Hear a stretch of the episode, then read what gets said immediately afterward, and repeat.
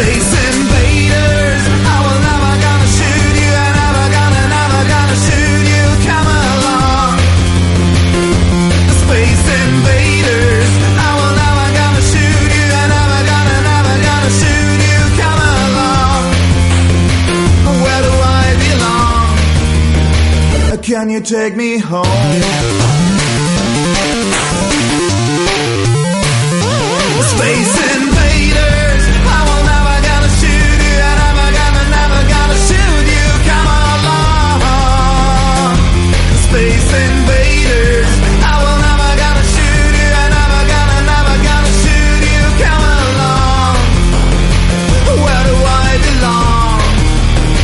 belong? Can you take me home?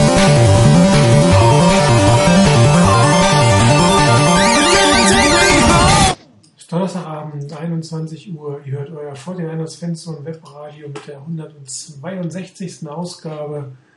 Mit mir im Mikrofon jetzt hoffentlich ein meiner Chris. Hallo Chris. Guten Abend. Und More99 Rainer. Hallo, bist du da? Rainer ist nicht da. Das ist natürlich auch nicht schlecht. Jetzt haben wir Rainer verloren. Schauen wir doch mal nach.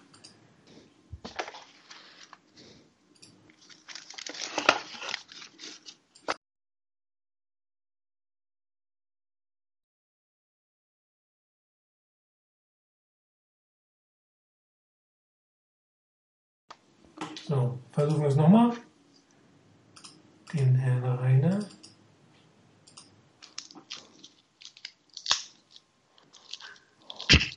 Rainer? Ja, Ah, wunderbar. Also, und auch äh, Murin 90 Rainer. Hallo, guten Abend. guten Abend zusammen. Ja, ne, Skype hat immer, ist immer wieder für eine Überraschung gut, merke ich gerade. Ja, ähm, man kann auch sagen, willkommen zur Zukunft der 49ers oder willkommen zu Trent Bolt, nein, um Gottes Willen, äh, John Lynch und äh, Kyle Shanahans äh, Suche nach, wer wird äh, der 49ers Superstar oder wie auch immer so ein Casting äh, genannt werden kann, weil ich glaube, das ist das, was wir von jetzt an für zehn Spiele sehen werden, ein Casting und dabei die Hoffnung, doch den einen oder anderen Spiel noch zu gewinnen und nicht als zweites Team Geschichte mit 0-16 einzugehen. Aber ich glaube, der Sieg, die Siege an sich sind eher zweitrangig für die Fortinanders, aber da werden wir gleich zu kommen. Wir gehen erst nochmal zurück auf äh, das Spiel letzte Woche gegen die Washington Redskins. Ähm, eine erneute sehr ärgerliche Niederlage. Äh, eigentlich könnten wir ja fast die Sendung davor wiederholen. Knappe Niederlage, blöde Fehler. Ähm, aber trotzdem zumindest noch mal kurz drüber reden, weil wir ja auch den Quarterback-Wechsel haben. Das Spiel gegen die Colts lassen wir einfach mal außer Acht, weil das ist wirklich Kopie gewesen von dem, was wir die letzten Wochen davor gesehen haben. Ähm, wie immer mal sch schlecht gestartet und irgendjemand hat ja vorhin gesagt, vielleicht sollten die 49ers immer in der Two-Minute-Offense spielen oder mit 21 zu 0 schon in der Spiel, Rückstand ins Spiel hineingehen und von hinten spielen. Ähm, könnt ihr euch das erklären, warum die 49ers eigentlich nur dann gut spielen, wenn sie erstmal zurückliegen? Also ich bin da ein bisschen ratlos, äh, Rainer. Das ist immer schwierig festzustellen, was jetzt genau der Grund dafür ist. Ähm, eigentlich würde, würde man im Normalfall sagen, wenn du am Anfang eines Spiels nicht gut reinkommst, dann bist du am Anfang schlecht vorbereitet, beziehungsweise du bist nicht, nicht spielbereit in dem Moment. Ähm, Ob es das jetzt ist oder, oder was da konkret abläuft, dass die Niners dann ähm, erstmal sich sehr schwer tun, das ist, glaube ich, da musst du wirklich deutlich näher dran sein, um da die echten Gründe rauszufinden. Ähm, du spielst normalerweise ja erstmal so ein paar Plays, die du, so bestimmte Anzahl, die vorher geskriptet sind. Und ähm, vielleicht ist es da mangelnde Vorbereitung auf den Gegner, das kann ich mir aber fast nicht vorstellen. Vielleicht sind die Spieler schlicht und ergreifend mental nicht bereit, da richtig loszulegen zu dem Zeitpunkt, aber irgendwie passt das alles nicht so richtig als Erklärung. Ähm, vielleicht werden sie auch einfach mit dem, dass sie halt ein doch noch insgesamt recht junges Team sind, einfach von den Gegnern erstmal so ein bisschen erdrückt, ein bisschen, ähm, ja, ein bisschen ähm, überpowered kann sein. Aber wie gesagt, wo du jetzt da genau ansetzen musst, um das anders hinzukriegen, das wird schwierig. Ich hoffe nur, dass sie es grundsätzlich irgendwann mal abstellen können, weil die Niners dann auch jetzt zum Beispiel beim Spiel gegen die Redskins, nachdem sie mal hinten lagen, dann wirklich deutlich besser gespielt haben. Ähm, was sicherlich zum einen am Quarterback-Wechsel lag, aber wenn du dir die Zahlen anguckst, waren die auch nicht so viel besser letztendlich ähm, als die von heuer. Aber trotzdem, es war irgendwie ein anderes Team, hatte ich das Gefühl, das da auf dem Feld stand. Chris, deine Einschätzung dazu? Ja, ich glaube, mangelnde Vorbereitung würde ich jetzt nicht vermuten. Ähm, ich glaube, äh, Karl Shannon ist auch ziemlich ein besessener äh, Coach, also der wird da schon irgendwie das, das richtig vorbereiten.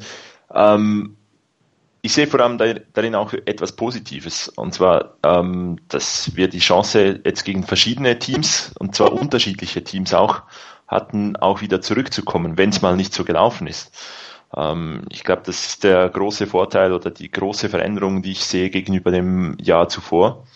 Wenn, glaube ich, letzte Saison mal irgendwo das Spiel bei 0 zu 17 gewesen wäre, hätte man auch äh, Game Pass ausschalten können, früh ins Bett gehen können, irgendwas anderes schauen, weil die 49ers mit 99,9%iger Wahrscheinlichkeit nicht mehr zurückgekommen, nicht mehr in dieses Spiel zurückgekommen wären.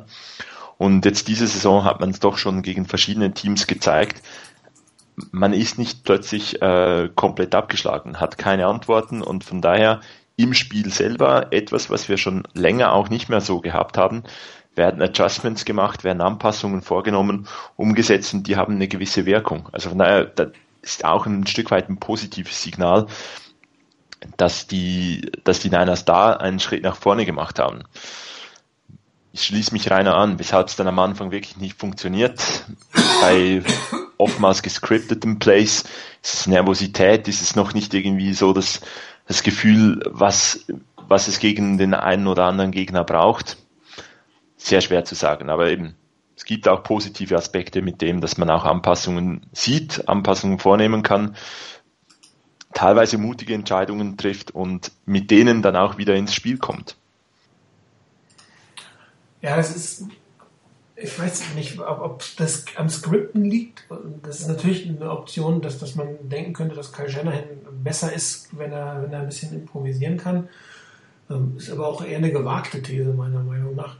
Vielleicht ist es ein Konzentrationsthema, ein Jugendthema, du hast es ja auch schon gesagt. Also ich finde es nicht so wirklich erklärlich, warum die 49ers jetzt so, so kontinuierlich ähm, von hinten herauskommen müssen. Das ist, ähm, wenn man es ausdrücken. Es kann natürlich irgendwo eine mentale Sache sein, ne, dass es sich mal zufällig eingeschlichen hat, die ersten zwei Spiele, und dass, dass man dann schon mit dieser Einstellung reingeht. Ja, aber grundsätzlich ist es halt ein Thema, was du adressieren musst. Ne? Du kannst natürlich nicht alle Spiele für den Rest der Saison immer versuchen aufzuholen. Das geht natürlich ähm, auch irgendwann gegen die Kraft. Und das wird dir natürlich auch nicht immer gelingen, dann werden auch die Niederlagen hoch sein. Aber es ist schon, ich finde, es ist schon zumindest auffällig. Ähm, ist ja auch eine Tendenz gewesen, die wir letztes Jahr ein Stück weit gesehen haben. Ich glaube auch vorletztes Jahr noch, dass, dass man wirklich ähm, erst am Ende wenn man mit Speed spielen kann oder wenn man, wenn man äh, nicht mehr ganz so konventionell spielen konnte, ähm, die Punkte gemacht hat. Ich glaube jetzt nicht, dass man plötzlich dem Gegner so körperlich überlegen ist, dass die abbauen und du aufbaust. Also das, äh, das kann ich mir jetzt nicht so vorstellen. Aber es ist halt eine, eine sehr seltsame Tendenz, ähnlich wie quasi Spiele immer so knapp zu verlieren. Das sind komische Tendenzen, wo du Mittel finden musst, die irgendwie zu durchbrechen um, um das nicht in den Kopf reinzukriegen. Ich habe das vorhin ja gepostet, was, was das Thema Fangen angeht, wo Shannon gesagt hat, wenn du es eigentlich kannst und dann trotzdem immer Fälle, Bälle fallen lässt, dann geht es irgendwann in deinen Kopf. Dann ist es eine mentale Sache. Und so kann es mit knappen Niederlagen sein und so kann es auch mit schlechten Beginnen sein. Also das ist, daher kann es natürlich sein, dass es jetzt schon bei den Spielern ein Stück weit im Kopf ist, dass es eine Kopfsache ist, dass ähm, sie noch nicht ganz fokussiert sind, wenn sie am Anfang auf dem Feld sind. Ähm, es ist wirklich eine schwierige Situation, die definitiv adressiert werden muss. Ähm, Man wird natürlich auch mal ein Spiel gewinnen können, wenn man äh, gef- äh, ein Stück hoch zurückgelegen hat, aber es würde ja auch, glaube ich, allen ein bisschen entgegenkommen, wenn man mal von vorne raus spielen könnte mit einer, mit einer, mit einer Führung und nicht immer hinten hinterher hecheln müsste. Es kann natürlich sein, vielleicht liegt es an, an Heuer. Der hat ja teilweise am Anfang wirklich schlechter gespielt und je länger das Spiel dauerte, je sicherer wurde er es. Vielleicht sehen wir jetzt mit Bessert eine andere Tendenz. Hoffentlich ist sie da nicht umgedreht, dass der stark anfängt und dann hinten raus nachreißt. Das ist natürlich auch total doof. Das könnte eine der Sachen sein. Teilweise hat, hatte ich den Eindruck, dass die Offense Line gebraucht hat, teilweise ein Stück weit, um sich in die Spiele hineinzufinden, dass das dann im Laufe des Spiels ein bisschen besser geworden ist. Und ähnlich auch die, die Verteidigung. Also gerade die Defensive Backs sahen ja in einigen Spielen an den ersten Drive sehr schlecht aus und kamen dann hinterher erst ähm, so ein bisschen in den Rhythmus. Vielleicht ist das auch nochmal ein Thema. Aber es ist ja nicht ganz erklärlich, aber es ist definitiv ein Aspekt, den, den Karl Shanahan abstellen muss.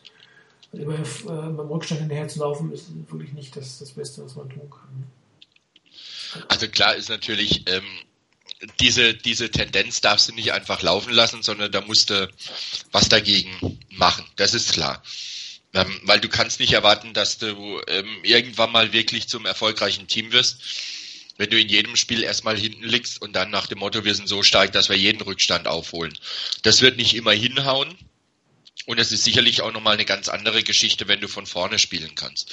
Von daher wird man sicherlich da, da, daran was machen.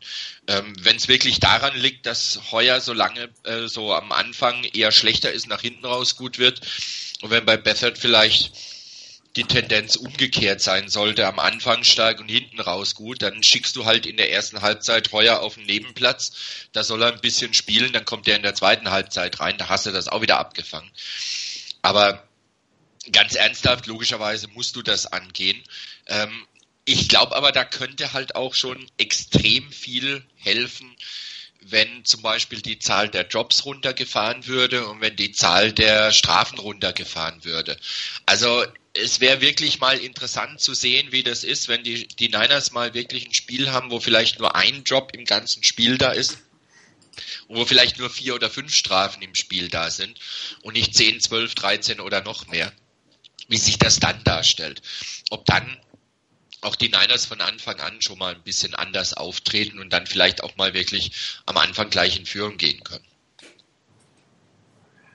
Was scheint Dragon gerade Leon Hall schon wieder entlassen?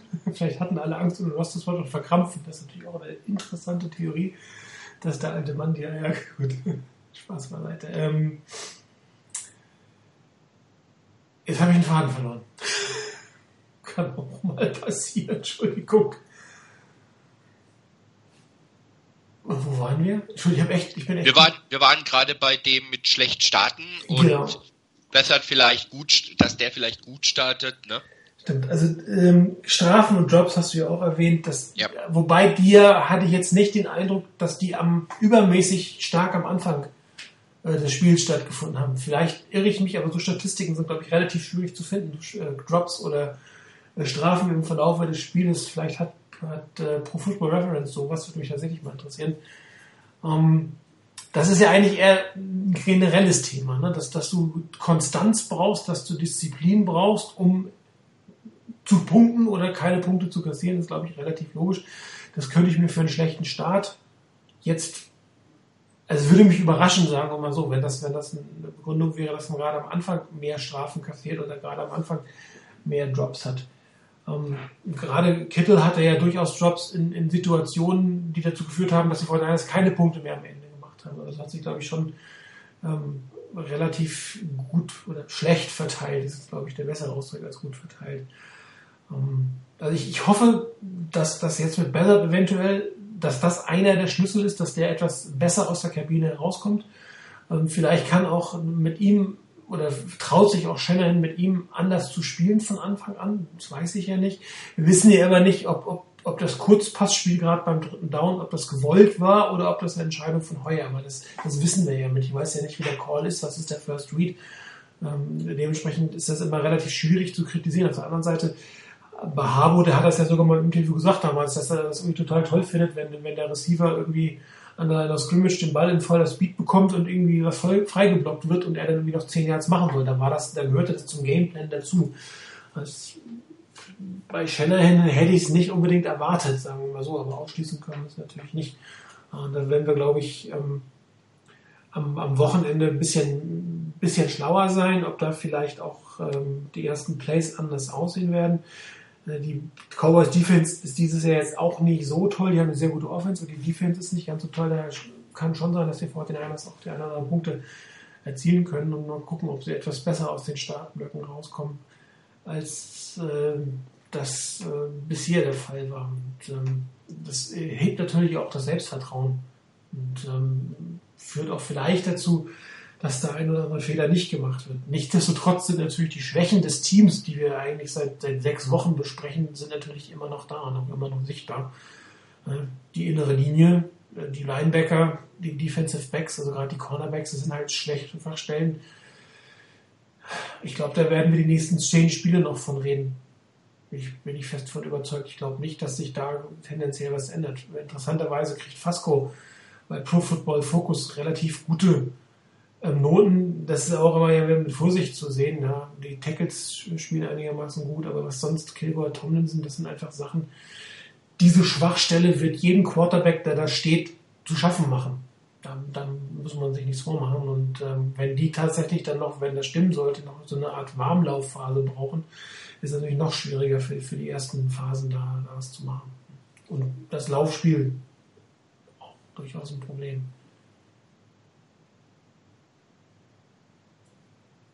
Seid ihr noch da? Seid ihr Ja, noch also da? ich, ah. Okay. Ja, beim Thema Disziplin vielleicht. Ähm, klar, wir haben zu viele Strafen, wir haben viele äh, blöde Fehler, die da teilweise gemacht werden, so Unkonzentriertheiten. Ähm, ich glaube, beim Thema Strafen ist es, oder ich erwarte es nicht so, dass die Coaches jetzt hier irgendwie sagen, völlig egal, geht einfach mal raus und spielt irgendwie. Ich glaube, da sieht man teilweise auch ein bisschen die, die mangelnde Qualität vom ein, ein oder anderen Spieler. Äh, ich will jetzt nicht sagen, dass die zwei Fall-Start-Penalties von, äh, von Trent Brown was mit schlechtem Spieler zu tun hat. Aber in anderen Situationen, glaube ich, werden die 49ers vielleicht auch aus, aus gewissen, ja, spielerischen Defiziten heraus ähm, zu gewissen Strafen auch gezwungen. Ich glaube irgendwo, dass man noch schnell mal halt eine Holding oder eine, eine Illegal Contact Strafe oder irgendwas holt, wenn man einfach das Gefühl hat, man ist jetzt ein bisschen out of position. Und ich glaube, out of position man, geht man deswegen, wenn man halt nicht so gut ist wie der Gegner. Und das, da gibt's glaube ich, schon noch so ein paar Dinge, die, wo, wo sich zeigt, dass die 49ers vom Talentlevel halt auf gewissen Positionen wahrscheinlich noch nicht ganz äh, auf dem Level sind, wo sie sein sollten, um konstant dann diese Spiele zu gewinnen. Ähm, bei den Drops, da, ich glaube, da gehe ich mit, äh, mit Kyle Shanahan mit. Wenn es läuft, dann läuft's. Dann machst du irgendwie jeden, jeden Catch, der nur, der nur irgendwie in deine Nähe kommt, dann gibt's die unglaublichsten äh, Catches und wenn es irgendwie nicht läuft, äh, und du dann beginnst zu studieren und denkst, ja, keinen Drop, ja, dann kannst du ziemlich mit großer Wahrscheinlichkeit vorhersagen, dass es eben dann genau den Drop gibt. Und das darf das dann irgendwo nicht sein. Weiter? Ja, also ähm, grundsätzlich können wir lange drüber spekulieren, was die Gründe dafür sind, dass die Niners ähm, langsam gestartet sind in den letzten Spielen oder so generell eher ein bisschen langsamer starten. Ähm, auch mit dem Thema mit den Strafen oder mit den Jobs. Äh, es kann durchaus wirklich sein, dass da sich das auch im Kopf wirklich festsetzt. Von wegen, wir sind nahe dran häufig, aber irgendwas fehlt uns, um drüber rauszukommen, um auch einen, einen Sieg letztendlich einzufahren. Und auch beim Thema Jobs, gerade bei, bei Kittel, der da ja mehrfach das hatte, der kann eigentlich fangen, der kann richtig gut fangen, der hatte schon richtig tolle Catches, ähm, hat aber diese Jobs und das ist klar, dass sich das auch selbst wieder verstärken kann. Ähm, ich glaube nicht, dass es grundsätzlich eine Frage des Talents ist, sondern es ist eine Sache auch ein bisschen vielleicht des Flows, wenn du so sagen kannst.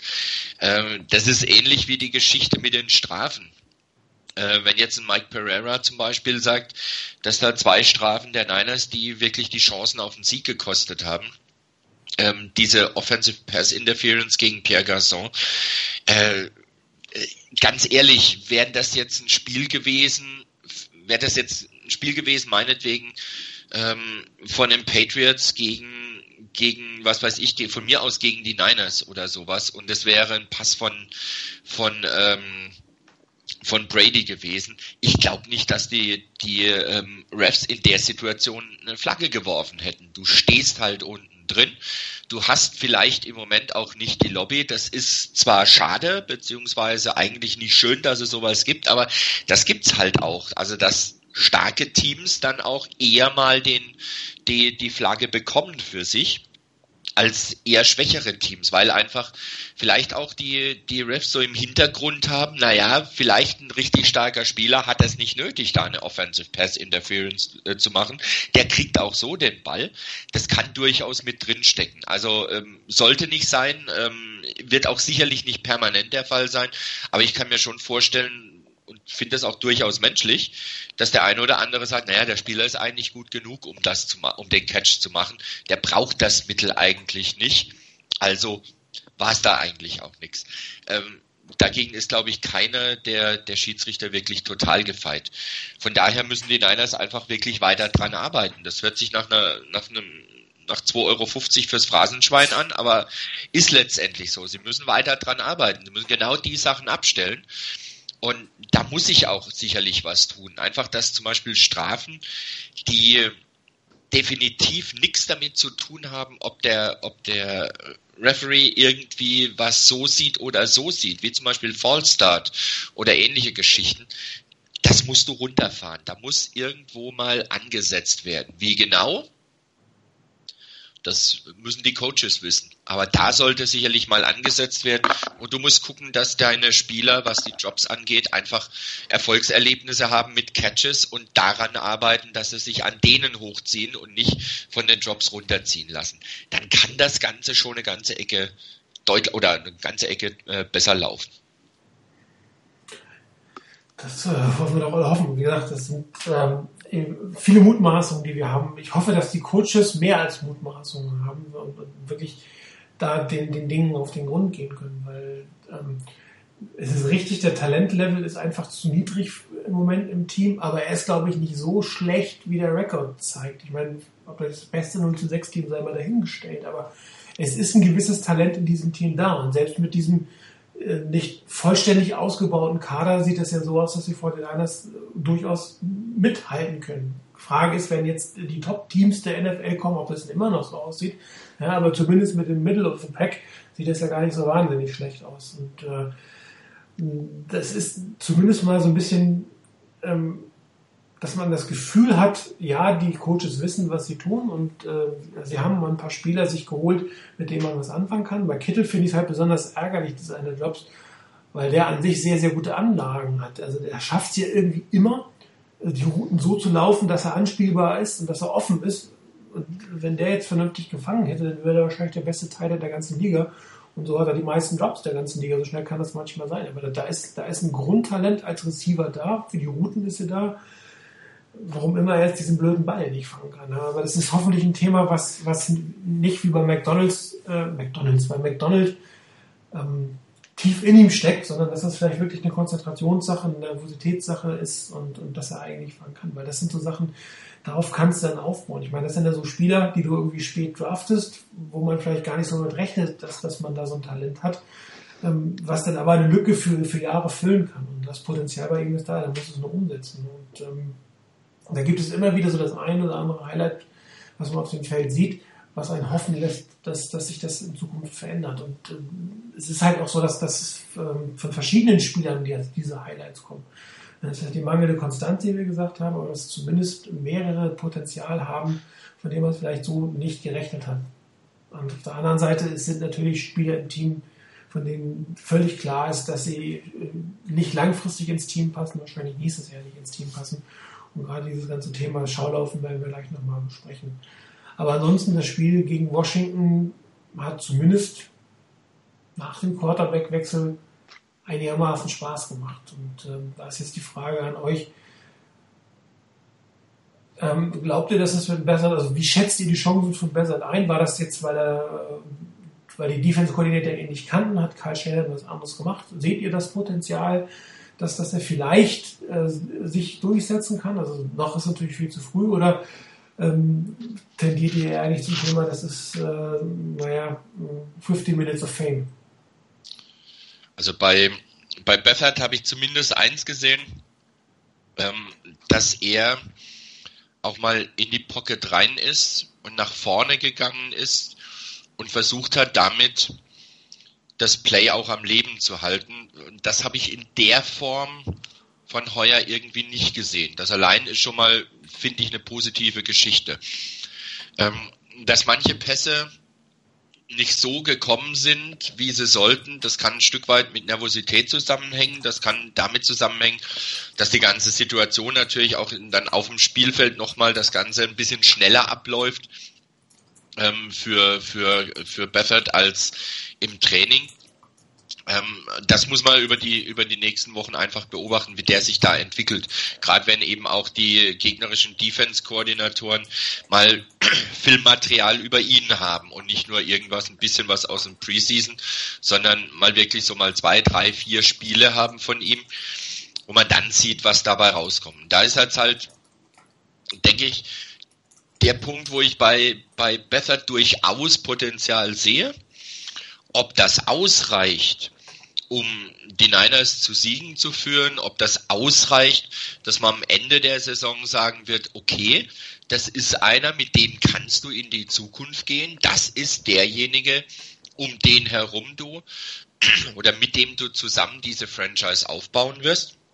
Oder ob man sagt, das ist ein guter Spieler, der als Backup super ist, wenn er mal reinkommen muss für ein paar Spiele, aber das ist nicht der, auf den ich mein, meine, meine Franchise aufbauen will. Da hole ich mir entweder über einen Draft jemanden oder eben einen Kirk Cousins zum Beispiel und nehme den, aber ich habe mit Bethard einen guten Spieler hinten dran. Das ist aber eine Sache, glaube ich, also wenn das jemand jetzt zuverlässig schon sagen kann, Hut ab, der sollte eine Wette platzieren. Ähm, ich traue mich das nicht das jetzt abschließend zu sagen. Er hat ein paar Anlagen, er hat ein paar Sachen, finde ich, besser gemacht. ähm, vorhin hatte, was denn, glaube ich, Moment, ich gucke gerade mal, Forschi hatte geschrieben mit dem Bethard bei, bei Third Downs, dass er über den First Down Marker rausgeworfen hat. Ja, das hat er besser gemacht oder anders gemacht als Heuer kann aber, ich habe es auch im Thread schon geschrieben, das kann auch damit zusammenhängen, dass das Playcalling ein Stück weit anders war. Dass man eben nicht mehr so vorsichtig das gecallt hat, sondern gesagt hat, riskier das ruhig und das ist dein First Read und ähnliches. Da stecken wir halt nicht drin, weil das wissen wir nicht, wie das Play konkret angesagt war. Ähm, Potenzial hat er, ob er es ausspielen kann, ob es dann reicht für mehr als nur jetzt für ein paar Spiele oder für zehn Spiele als Starter dann aufzulaufen, Tja, jetzt darf Chris sagen, ob das klappt. Dankeschön. Ähm, ja, es ist schwierig zu sagen. Ich meine, ähm, als der Wechsel wirklich vollzogen wurde, meine, wenn man die allererste Serie anschaut, dann habe ich wirklich gedacht, okay, liegt nicht am Quarterback. Die lassen die Bälle auch dann fallen. Also waren, da waren ja, glaube ich, irgendwie vier Drops oder zumindest drei Drops dabei und ein Pass, wo er halt zu kurz geworfen hat. Aber mit, zuna, ähm, mit vor, äh, zunehmender Dauer des Spiels fand ich Bethard ganz ansprechend. Also er hat wirklich äh, gute Aktionen gehabt. Auch die paar Pässe, die, die wirklich schrecklich waren. Jetzt ab dem Spiel was für die Zukunft zu sagen, auch wenn Rainer das von mir fordert, muss ich dich enttäuschen. Das, also, auf die, den Ast lasse ich mich nicht raus. Ähm, genau. Äh, nee, ich meine, er hat Talent, er zeigt es mit gewissen Würfen. Ich glaube, der, der tiefe Pass, der Touchdown-Pass auf äh, Aldrich Robert, äh, Robinson, ähm, der war wirklich gut, der war wirklich toll. Da hat er auch ähm, in, einer, in einem kurzen Augenblick eine super Entscheidung getroffen. Ich glaube, da wollte er zunächst äh, selber laufen und dann gesehen, da ist noch Aldrich Rob, äh, Robinson frei und hat den angespielt. Wirklich gut. Hatte einige ganz gute Pässe, dann wieder auch solche, wo man sagen muss, heuer haben wir auch schon kritisiert, dass er beinahe Interceptions geworfen hat Und von denen, von der Kategorie hatte Bethard also auch den einen oder anderen. Kommt vor. Das Glück muss man auch irgendwo auf, auf seiner Seite haben, äh, dass halt ein, der eine Pass, der nicht wirklich SIP drauf hat, äh, nicht intercepted wird oder dass ein zu kurz geworfener Pass halt incomplete wird, statt zum Pick 6 zurückgetragen wird. Die letzte Interception, die lassen wir weg. Das, das war ein äh, Desperation Throw. Also von daher, es war auch eine ziemlich durchschnittliche Leistung, ähm, wo er ge aber gezeigt hat, dass er durchaus was kann.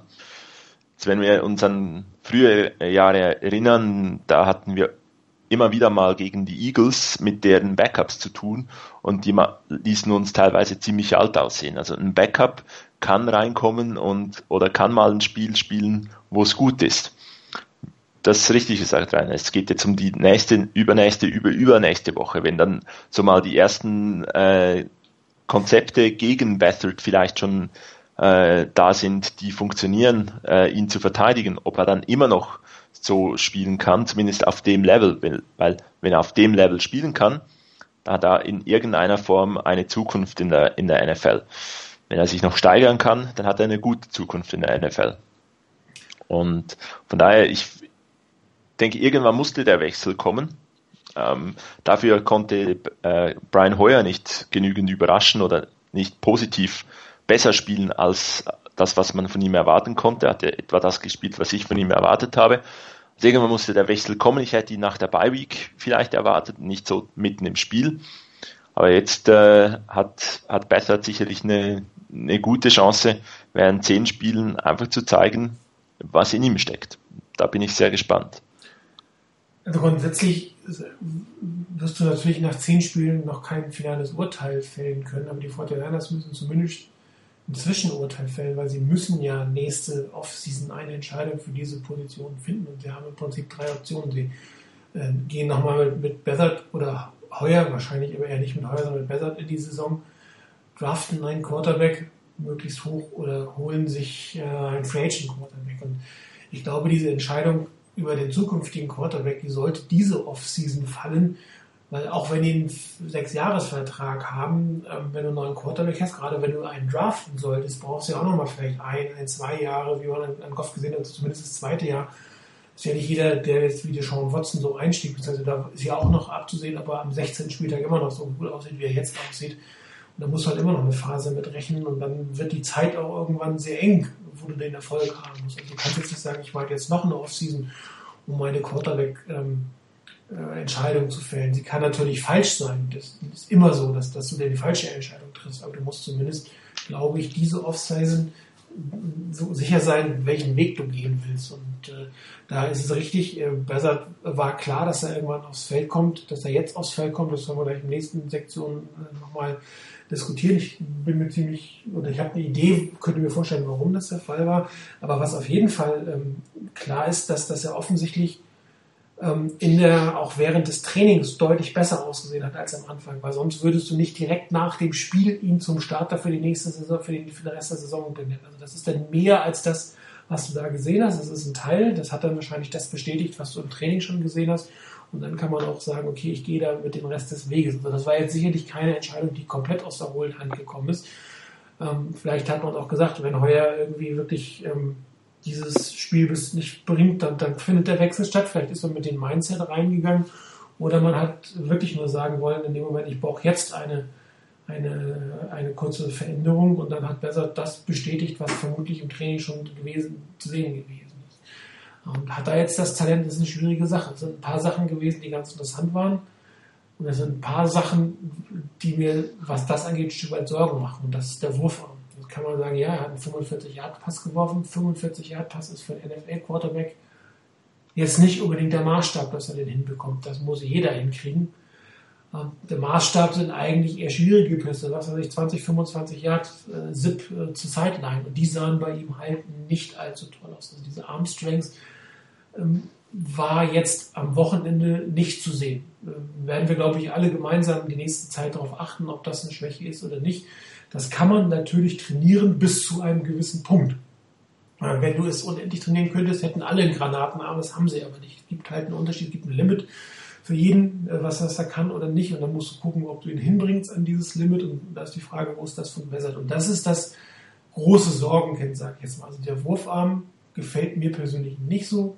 Montana hat auch nicht den besten Wurfarm der Welt, war aber auch eine völlig andere Zeit, kann man nicht mehr miteinander vergleichen. Und wenn du in der NFL late bist, also wenn du entweder spät wirfst, das ist das, was, Kaepernick gemacht hat, oder wenn du einfach langsam wirfst, das ist das, was wir ein Stück weit von Blizzard jetzt gesehen haben, dann, dann, dann wird das nichts. Und dann, hat dann, dann bist du einfach mit vielen Würfen zu spät dran. Das Also interessanter. Ja, nee, Ja. nee, machen wir erstmal fertig. das Positive war aber, dass er sich für einen Rookie relativ cool verhalten hat, muss ich sagen. Ja, er ist nicht wie ein, wie ein aufgescheuchtes Panikhühnchen da hinten rumgelaufen. Er hat zwei Sacks kassiert, die, glaube ich, jedem passiert werden. Interessanterweise, aber heuer hätte wahrscheinlich jeder geschrien, um Gottes Willen, der ist zu blöd.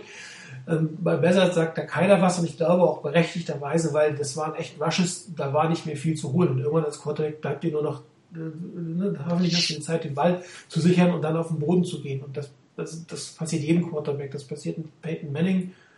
Das ist eine Peyton Manning passiert. Das passiert mit Tom Brady. Das passiert mit Aaron Rodgers. Also jeder wird mal gesackt. Ja, und das, das gehört auch einfach dazu. Das ist nicht immer haltbar. Und er hat sich aber in Summe relativ gut gehalten. Er hat sich auch von dem etwas ähm, verhaltenen Auftakt am Anfang und auch von den Drops der Kollegen nicht außer, außer, ähm, außer Ver- Verfassung bringen lassen. Und das sind sicherlich gute Zeichen, die, die da sind. Und jetzt müssen wir einfach mal sehen, wie sieht es aus, wenn er eine Woche als Starter getrainiert hat, wenn er mit den Starting Tight End, mit den Starting Receivern, mit dem Starting Running Back ähm, trainiert hat, wird das noch ein bisschen besser und interessant wird es dann, glaube ich, tatsächlich im dritten oder vierten Spiel, wenn genug Filmmaterial über ihn da ist, dass Defense-Koordinatoren gezielt gegen ihn vorgehen können, wie er, wie er dann quasi ähm, das. Also ich würde ihm mal so ein gemischtes Rating geben, was das Potenzial angeht, die endgültige Lösung zu geben. Ich, natürlich kann man jetzt noch nicht sagen, ist es, genauso wenig wie man sagen kann, ist es nicht, aber es gibt positive Aspekte und es gibt negative Aspekte und ähm, die, die ähm, Hoffnung machen, aber natürlich jetzt keine Garantien geben. Das ist völlig unmöglich. Also was ich eben äh, oder wo ich eben angesetzt hatte, interessanterweise, ich habe nämlich jetzt gerade noch mal geguckt mit den Scouting Reports vor dem Draft ähm, über über Bethard und egal wo du liest, steht überall drin sowas wie zum Beispiel has the arm strength to throw the deep out without laboring oder Bethard's arm is very good as he can make the majority of NFL throws oder arm is powerful with consistent zip at each level of the field. Das heißt, vor dem Draft war das Thema starker Arm eigentlich nicht das Thema. Ähm, das war, war nichts, was irgendwie äh, besorgniserregend war für die Scouts. Die Frage ist jetzt, haben sich die Scouts vorher geirrt? mit dem Ganzen, mit der Einschätzung? Wo, haben die nur voneinander abgeschrieben und einer hat es mal geschrieben und der Rest hat nicht hingeguckt? Oder waren, lagen die richtig? Wenn die richtig lagen, was ist jetzt passiert? Ähm, traut er sich nicht? Passt noch nicht so ganz? Fühlt er sich nicht wohl im System oder noch nicht so richtig wohl mit dem Ganzen? Ist das Spiel noch insgesamt ein bisschen zu schnell für ihn, was ihn vielleicht auch daran hindert, wirklich alles reinzulegen in den Wurf? Das ist, glaube ich, noch eine Frage, die noch zu beantworten ist. Weil, wie gesagt, wenn, wenn in allen möglichen Scouting-Reports immer drin steht, der Arm, also die Armstärke ist eigentlich nicht das Thema, ähm, dann wundert es mich, dass man dann nach dem ersten Spiel so ein bisschen genau darüber redet, ob das so alles so passt. Aber wie gesagt, ist eine Sache, muss man beobachten in den nächsten Spielen, wie sich das ändert.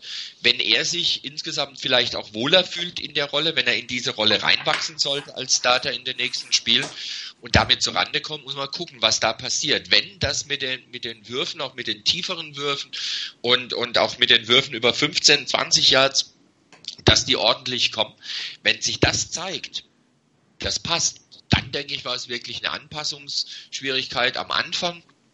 Wenn das nicht der Fall ist, wenn dieselben Fragen auch in vier, fünf, sechs Wochen immer noch gestellt werden, dann muss man sich vielleicht eher darüber Gedanken machen, was da jetzt vielleicht schief läuft. Chris, noch was zum Quarterback? Nö. Muss nicht, genau. Gut, dann Ja. gehen wir nochmal kurz auf die andere Seite des Balles. Äh, Die 49ers spielen zukünftig äh, ohne Navarro Bowman, was sie ja schon zweimal gemacht haben, zwei Jahre gemacht haben, immer mit der, mit dem Wissen, dass er zurückkommt. Jetzt wird er definitiv nicht zurückkommen. Ähm, so leid es mir persönlich tut, einen großen Unterschied im Spiel habe ich nicht gesehen. Also mit anderen Worten, der sportliche Verlust war jetzt überschaubar. Ich weiß nicht, ob ihr das anders empfunden habt.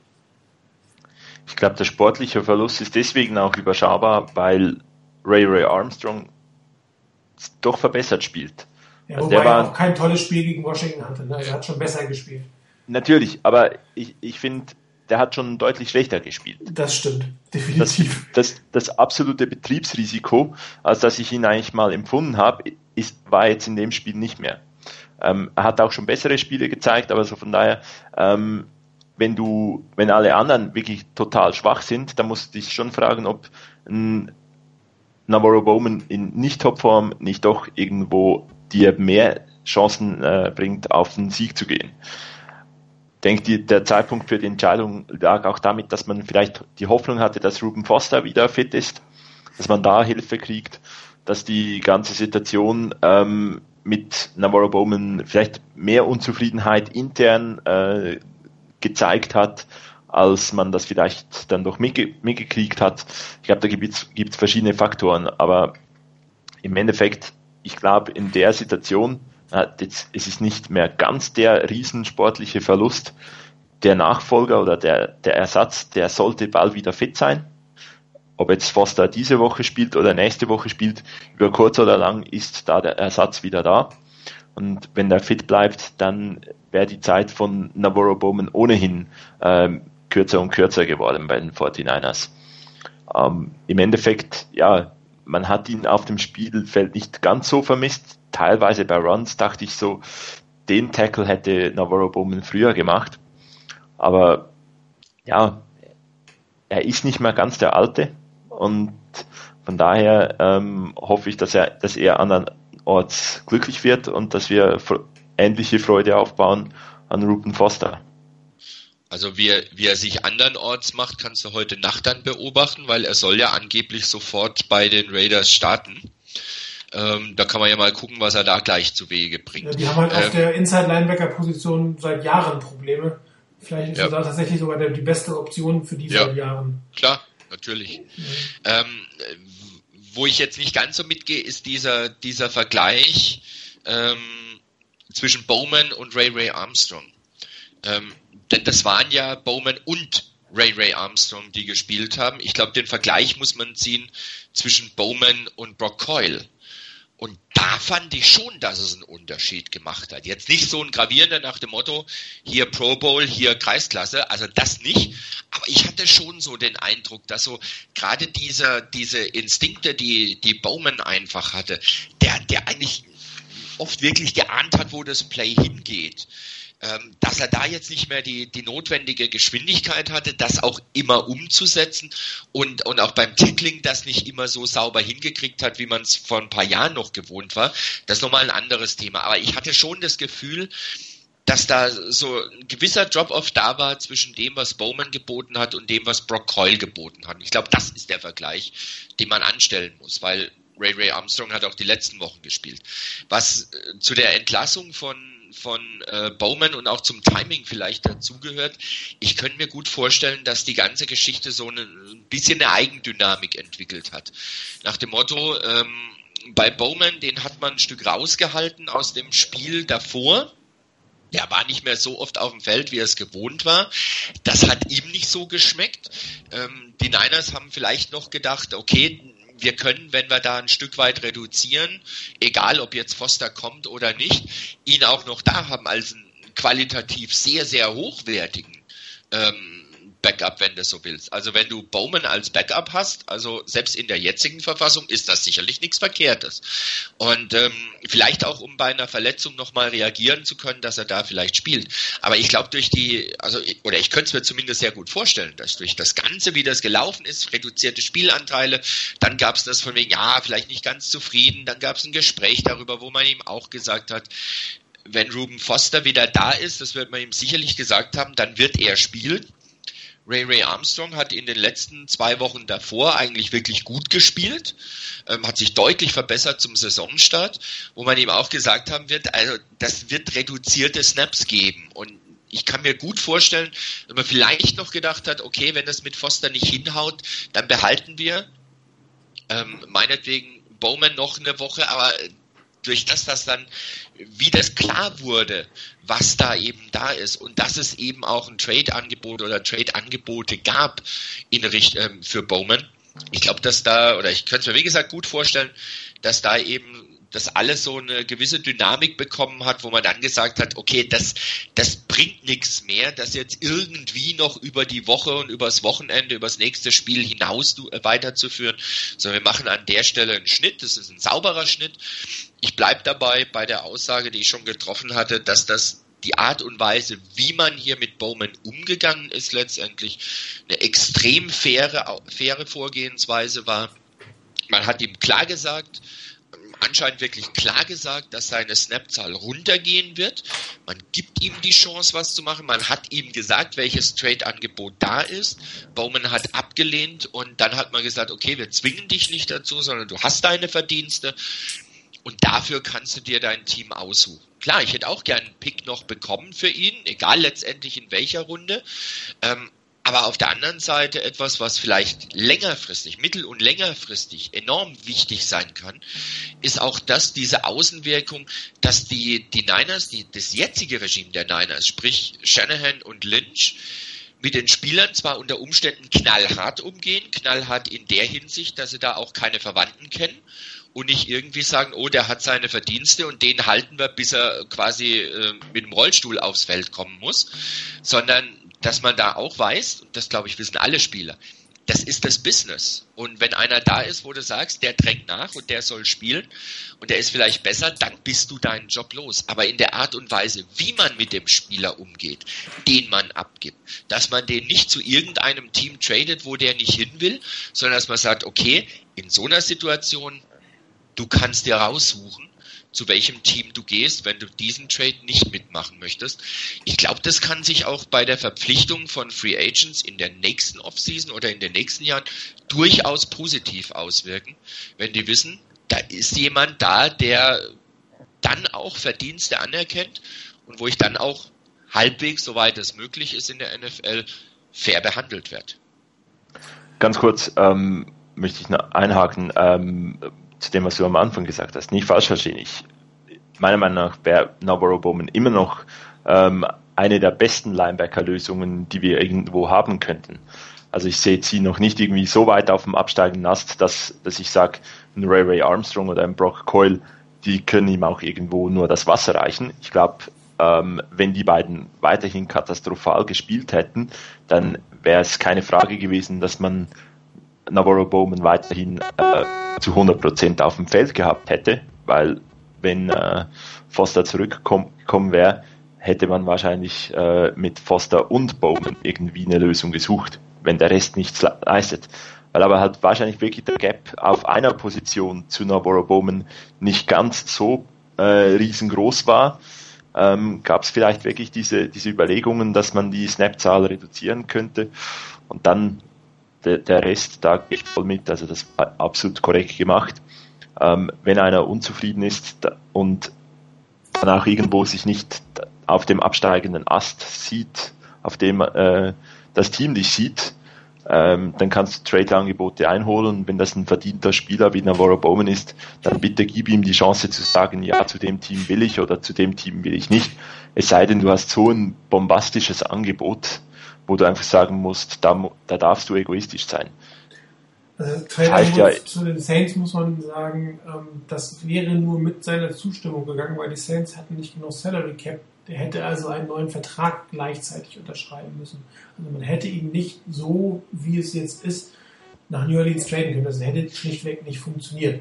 Wie immer man das jetzt PR-mäßig darstellt, weiß ich, ne, kann sein, dass das ein PR-Thema ist, nach dem Motto, ja, verdient der Spieler, hm, hm, hm.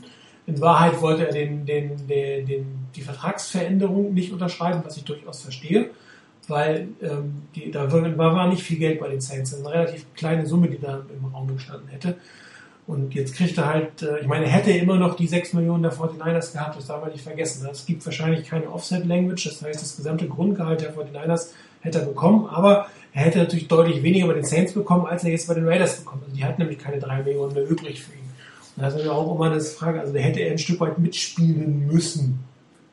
Ja, was das Ganze an. Von, Entschuldigung, nein, beim Trade ist, stimmt das gar nicht. Beim Trade hätten sie ja den, den Salary übernehmen müssen, so Ja. rum. Bei den Trade hätte Ja. sie den Salary übernehmen müssen, dann hätte Moment nicht doppelt kassiert, ist das eine. Und er hätte noch ähm, runtergehen müssen, damit er das spielen kann. Und das wäre natürlich nicht funktioniert. Also das, selbst wenn, wenn man jetzt äh, Hardball hätte spielen wollen mit ihm, das hätte gar nicht funktioniert, weil das Geld bei den Saints gar nicht da gewesen ist. Und auf der anderen Seite, ähm, klar, man holt sich die Trade-Angebote ein, guckt, ob das möglich ist und dann lässt man so einen Spieler mit den Verdiensten am Ende des Tages ziehen. Äh, die Salary Cap, also das Geld ist kein großes Problem für die Fortinanders. Sie haben eher das Problem, über fünf Jahre das Geld auszugeben, um an die Salary Floor, über die Salary Floor zu gehen und ähm, natürlich muss man auch sagen, Trent Balky hat eine wirklich seltsame Entscheidung im Jahr 2016 gefällt, ihm da zu dem Zeitpunkt einen neuen Vertrag zu geben. Und da muss man als Team dann irgendwann auch die Konsequenzen daraus ziehen und einen Schlussstrich ziehen. Und ähm, ich glaube einfach, jetzt können wir nämlich schon zu dem nächsten Thema, ähm, wie, wie geht es weiter mit den 49ers, diese ganze Geschichte, der Wechsel von Bassett, ähm, die, die Entlassung von, von Bowman und ähm, das, das ist einfach meine Vermutung, ich kann sie nicht beweisen, aber meine Vermutung ist, dass man tatsächlich versucht hat, einen, einen Kader zusammenzustellen, mit dem man halbwegs competitive ist. Ist klar, man hätte keinen Super Bowl-Contender gehabt, aber ich glaube, man ist schon mit dem Ziel rangegangen, zu versuchen, um die Playoffs mitzuspielen. Und mit 0,5 oder jetzt auch mit 0,6, da sind die Playoffs sind einfach durch. Also das ist kein realistisches Ziel mehr. Also kann ich versuchen, entweder noch ein paar Siege einzufahren mit dem, was ich habe, oder aber ich sage, okay, ich lasse die spielen, von denen ich glaube, dass sie fürs nächste, ab, ab dem nächsten Jahr immer noch eine Chance haben. Und bei Bowman glaube ich einfach nicht, dass der, egal wie es gelaufen wäre, dass der nächstes Jahr bei der 49ers noch auf dem Roster gewesen wäre. Das glaube ich einfach nicht. Ich glaube, Foster hätte die Mittellinebacker-Position gewonnen und dann wäre Bowman überflüssig gewesen. Und dementsprechend kann man natürlich sagen, wenn ich eh nicht mehr um die Playoffs kämpfe, wenn es mir nur noch so geht, ein paar Siege einzufahren, die man schon ganz gerne hätte, aber ich bin nicht so competitive, wie ich es mir gewünscht habe, also versuche ich jetzt für einen Zeitraum X möglichst lange mir A, die Leute anzugucken und die B, ein Live-Training, also Live-Cover, ne, wirklich echte Tackles und nicht nur im Camp gegeneinander anzukommen. Und bei Niners Nation haben sie es irgendwie als, was hat man gesagt, elegant Tanking oder sowas haben sie das gesagt. Also ein Tanking, was nicht ist, ich will verlieren und ich will den ersten Pick haben, sondern, okay, ich spiele um die Playoffs, ich versuche jetzt aber nicht mit Absicht zu verlieren, aber ich stelle die Spieler auf, die ich mir angucken will, ob die im Jahr 2018 noch im Kader sein werden. Und so bei Heuer hat man festgestellt, das ist sicherlich nicht die Lösung und wahrscheinlich auch nicht für 2018. Bei Bowman sehe ich das eh nicht, den hätte ich auch 2018 sowieso nicht mehr im Team gesehen, also brauchst du auch nicht mehr. Logan Paulsen ist jetzt das nächste, wo man sagt, okay, dann probiere ich lieber noch Cole Higotini aus als Logan Paulsen, wobei der jetzt angeblich zurückkommen soll nach der Entlassung von Dion Hall, weil Karl Juszczyk am Wochenende wohl nicht spielen kann, aber wahrscheinlich wird Paulsen dann danach wieder aus dem Team gehen, weil ich glaube, dass die 49ers mit Kittel, Selleck, Higotini als Tight Ends sich diese Saison angucken wollen, was auf dieser Position ist. Und ähm, vielleicht ist auch deswegen Leon Hall einfach jetzt nicht mehr passend, weil man dann doch lieber mit den Jungen spielt und denen die Snaps gibt, um zu gucken, wo sie reinpassen. Das kostet die Fortinanders auch, ich glaube, 116.000 Euro. Also ähm, Leon Hall kriegt zwei Gamechecks, weil er zweimal donnerstags auf dem Kader war. Ja, der wird dir morgen dann quasi formal erst auf, der, auf dem Transaction Report sein. Das heißt, er war irgendwie zwei, zwei, äh, zweimal donnerstags auf dem Kader, kriegt zwei Gamechecks, auch wenn er nur vier Trainings in Summe gemacht hat. Ähm, aber auch da dann lieber die Jungen spielen lassen als, als, als die Alten. Also das ist meine Vermutung, dass man wirklich gedacht hat, versucht hat, einen, einen, einen Kader zusammenzustellen, der competitive ist, mit dem man zumindest ein bisschen mitspielen kann. Jetzt ist das nicht da. Jetzt geht man also in den, äh, in den Modus neue Saison angucken, ohne mit Absicht verlieren zu können. Also nicht dieses, ich verliere hoch oder ich verliere, um den First-Round-Pick zu haben, aber ich akzeptiere Niederlagen, wenn ich dafür meine jungen Spieler unter Realbedingungen testen kann. Also das ist so meine Vermutung. Und der Snoopy hat das ja auch geschrieben. Wird es noch mehr Entlassungen geben? Ja, kann sein. Dass man unter diesen Voraussetzungen auch andere Spieler, von denen man glaubt oder jetzt schon weiß, dass sie 2018 nicht mehr im Team sein werden, dass man sie jetzt tradet oder gehen lässt in irgendeiner Form. Das kann ich mir durchaus vorstellen.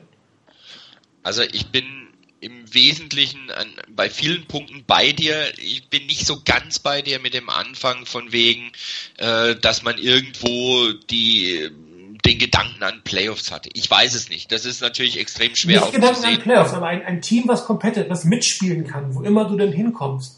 Also ich bin nicht Ja. davon aus, dass du ein Team zusammenstellst, mit dem du den First Overall Pick machst, sondern du hast ein Team zusammengestellt, wo sie mit ihren Möglichkeiten einigermaßen hätten mithalten können. So, mit Oh, Glück, ich meine, ne, das ich mein, guck dir-.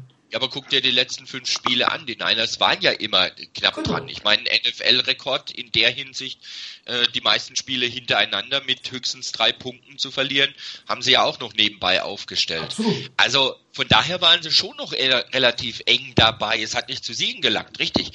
Aber sie waren schon noch relativ eng dabei. Ja, aber jetzt Ähm, ist es durch. Also das Thema Playoffs Ja ist klar, durch. das, das ist klar. Das ist klar. Also irgendwo weiter nach vorne zu kommen, dass du vielleicht irgendwie in der Nähe der Playoff-Plätze bist, ohne dass du sie packst. Das Ding ist durch. Das wird nicht mehr hinhauen. Ähm, von daher, ich bin da vollkommen dabei. Allerdings war das eigentlich schon meine grundsätzliche Einschätzung vor der Saison, dass diese Saison eine ganz klare Saison dafür wird zu sehen, wer von den Spielern, die wir übernommen haben, von vorher, die vorher schon da waren, wer davon passt in unsere Pläne für die Zukunft, sowohl von dem, was er spielerisch bringt, als auch das, dass ich sehe, ob der dann altersmäßig vielleicht jetzt noch in der, Ver- in der Verfassung ist oder in der Form ist, wo ich sage, der hilft auch noch die nächsten zwei, drei Jahre. Der wird vielleicht in vier, fünf Jahren nicht mehr da sein, aber die nächsten zwei, drei Jahre kann der durchaus noch helfen, der Mannschaft. Ich muss ja nicht jeden unbedingt loswerden, wenn der meinetwegen 29 oder 30 ist. Ähm, aber dass alle anderen, die man auch geholt hat, die neu dabei sind, für die geht's darum, ein Jahr lang, eine Saison lang quasi ein Live-Casting unter Wettkampfbedingungen durchzuführen. Du siehst die Spieler im Training, du siehst die Spieler im Spiel, du kriegst das mit, wie die im Meeting Room sind, du kriegst mit in den Gesprächen mit den Spielern, wie die drauf sind, wie die ticken, was du von denen erwarten kannst und was nicht. Das ist ganz klipp und klar bei den Niners so, dass sie hier ein Jahr lang zumindest meiner Ansicht nach, dass sie jetzt die, die gesamte Saison wirklich als Audition sehen, als Casting sehen für die nächste Saison. Wer von denen, die da sind, wen nehmen wir mit in die nächste Saison? Auf wen setzen wir mal mindestens mal die nächste Saison noch? Vielleicht sogar auch darüber hinaus natürlich. Das wird natürlich auch ein wichtiger Punkt sein. Wo können wir die mitnehmen? Und welche Spieler sind für uns so, dass du sagen musst, naja, also äh, es ist ja schön und gut, wir hatten uns vielleicht auch mehr erhofft, mehr erwartet von den Spielern, deshalb haben wir sie vielleicht behalten, deshalb haben wir sie geholt. Und dann sind die unter Umständen auch relativ schnell wieder weg. Denn das, was bisher zumindest zu sehen war bei, bei Shanahan und bei Lynch, ist, dass sie da auch sich nicht vor großen Namen scheuen, dass sie da auch keine, keine Scheu zeigen, eventuelle eigene Fehleinschätzungen wieder zu korrigieren. Nach dem Motto, oh, ist doch nicht der, auf den wir setzen können. Guck dir an die Sache mit Logan Paulson. Das war einer von denen, der auf dieser Pressekonferenz mit den ersten wichtigen Free Agents vorgestellt wurde. Ja, jetzt wurde er entlassen, er wird wahrscheinlich zurückgeholt und wie du es gesagt hast, kann gut passieren, dass er nächste Woche oder sobald Juszczyk wieder da ist, wieder entlassen wird. Also so die ganz große Rolle spielt er da auch nicht, auch bei Heuer. Klar war, er soll der Übergangsquarterback sein, aber da ging man davon aus für die ganze Saison. Jetzt ist er jetzt schon im Prinzip wieder weg. Also ich denke, da, da zeigen Shanahan und Lynch ziemlich deutlich, dass sie da bei ihren Entscheidungen auch korrigieren und zwar nicht erst, wenn das Ganze zwei, drei Jahre lang gelaufen ist, sondern dass sie da, wenn sie den Eindruck haben, das passt nicht, das funktioniert so nicht, dass sie auch relativ schnell dann eben sagen, das war es dann auch, wir korrigieren den Fehler, bevor da noch Schlimmeres passiert. Wobei bei Logan Pausen hatte ich jetzt nicht die Idee, dass es eine falsche, also eine Fehlinvestition gewesen ist. Ich weiß nicht, ob man sich mehr versprochen hat. Ich meine, er war ein Blocking Tight End, hat so viele Passsituationen nicht bekommen, den einer da fallen lassen. Bin ich mir halt nicht sicher. Also ich vermute tatsächlich eher, dass man sagt, okay, er war für diese Saison hat man einen Plan gehabt, der, der Plan für diese Saison geht nicht auf, also suche ich mir die, mit denen ich weiter. Bei Heuer ist es wieder eine andere Sache. Ich glaube, da hat man sich schon mehr von versprochen. Ja, sonst, äh, also das, dass man den, den weiß ich nicht. Äh, Aber bei anderen Spielern, darum ist es die Frage, ob es jetzt noch weiter, und das wird sich dann zeigen. Wenn jetzt wirklich nach und nach äh, noch der eine oder andere gehen muss und durch einen Jungen ersetzt wird, dann würde das eher die These äh, unterstützen, ähm, dass man, dass man wirklich so, eine, so einen Schaulauf macht von denen, von denen man weiß, dass sie nächste Saison und übernächste Saison eine Rolle spielen, aber diese Saison vielleicht noch schlechter wären als derjenige, äh, den sie ersetzen. In der Schweiz ist es so still geworden. Ja, ähm, ich denke auch, dass man irgendwo in diese Saison gegangen ist, man ist in einem kompletten Rebuild-Modus. Also ähm, man war jetzt nicht in der äh, Off-Season und der Free Agency so aktiv, dass man irgendwie ähm, wahnsinnig viele Free Agents geholt hätte von hohem Kaliber. Man hat so gezielte Free Agents geholt. Ähm, klar, Kyle Juszczyk war ein Top Free Agent. Äh, ich denke auch Pierre Garçon kann man als solchen bezeichnen. Es war jetzt nicht so, dass man irgendwie versucht hat, ähm, ein unwahrscheinlich kompetitives Team zusammenzustellen und irgendwie einen Turnaround in einem in einem in einer Offseason zu schaffen. Ähm, dafür hat man viel zu viele junge Spieler in dieses Team genommen. Also von daher, irgendwo hat man sich, glaube ich, schon darauf eingestellt, dass es eine ziemlich, das, der Art von Audition äh, ziemlich groß sein wird in dieser, in dieser Saison. Ähm, ich denke auch, dass man irgendwo die ganze Saison so angehen muss, dass man sich sagt, äh, es Das bei braucht dir piept irgendwie ganz schön. Das ist gleich Rückkopplung. sollte es eigentlich nicht haben. Ähm, ich schau mal. Also, ich, ich fahre mal fort. Ähm, Ja. Ich glaube, man muss irgendwo äh, versuchen, das ganze, das ganze, die ganze Saison irgendwie jede Woche erfolgreich zu, äh, zu gestalten. Und ich denke, ja, jetzt wird wahrscheinlich der, der Part, wo es wichtig sein wird oder wo es ein Erfolg ist, zu wissen, wer nächste Saison dabei sein soll ähm, wer unter Wettkampfbedingungen ähm, eigene Erfolge aufweisen kann, der wird wahrscheinlich immer, immer wichtiger, als dass man jetzt diese Spiele unbedingt gewinnen muss. Ich glaube, man will die Spiele gewinnen. Ähm, man schenkt die nicht einfach her. Man versucht Dinge zu verändern äh, und man ist nah dran. Aber ich denke auch, dass es jetzt sicherlich eine zehn Wochen Audition gibt. Und die, äh, die wird sehr, sehr interessant sein nicht vergessen, jetzt Beisp ich nehme auch das Beispiel von Logan Paulson. Ähm, es kann gut sein, dass Logan Paulson zu Beginn der Saison einfach noch ein, deutlicher, ein deutliches Stück vor Cole Hikutini war. Ähm, und dass Hikutini noch nicht so im System drin war, dass das äh, Logan Paulson einfacher fiel, dieses System äh, zu lernen in der Offseason mit der Erfahrung, äh, einfach dem Team in den ersten sechs Wochen jetzt mehr hel helfen konnte als ein Cole Hikutini. Und dass dieser halt vielleicht auch etwas aufgeholt hat, der Abstand nicht mehr ganz so groß ist und jetzt auch wieder die Entscheidung ist, man, man will wissen, ob der unter Wettkampfbedingungen mehr bringen kann als ein Logan Paulson, von dem man ungefähr weiß, was er bringen kann. Denke, die Entscheidungen, solche Entscheidungen können es noch, noch mehr geben, dass man dass einfach halt über eine gewisse Zeit der, ein Spieler sich entwickelt, jetzt aufs Feld kommt. Zu Beginn der Saison hat man immer wieder gehört, dass Bethel noch weit, weit weg ist im Training von, von Brian Hoyer. Wenn er immer noch weit, weit, weit weg von Brian Hoyer gewesen wäre, wäre nicht das irgendwo der Wechsel gewesen, den es gegeben hat. Also der hat wahrscheinlich auch aufgeholt. Oder Brian Hoyer konnte nicht mehr überzeugen als, als das, was er hatte, das, was er gespielt hat.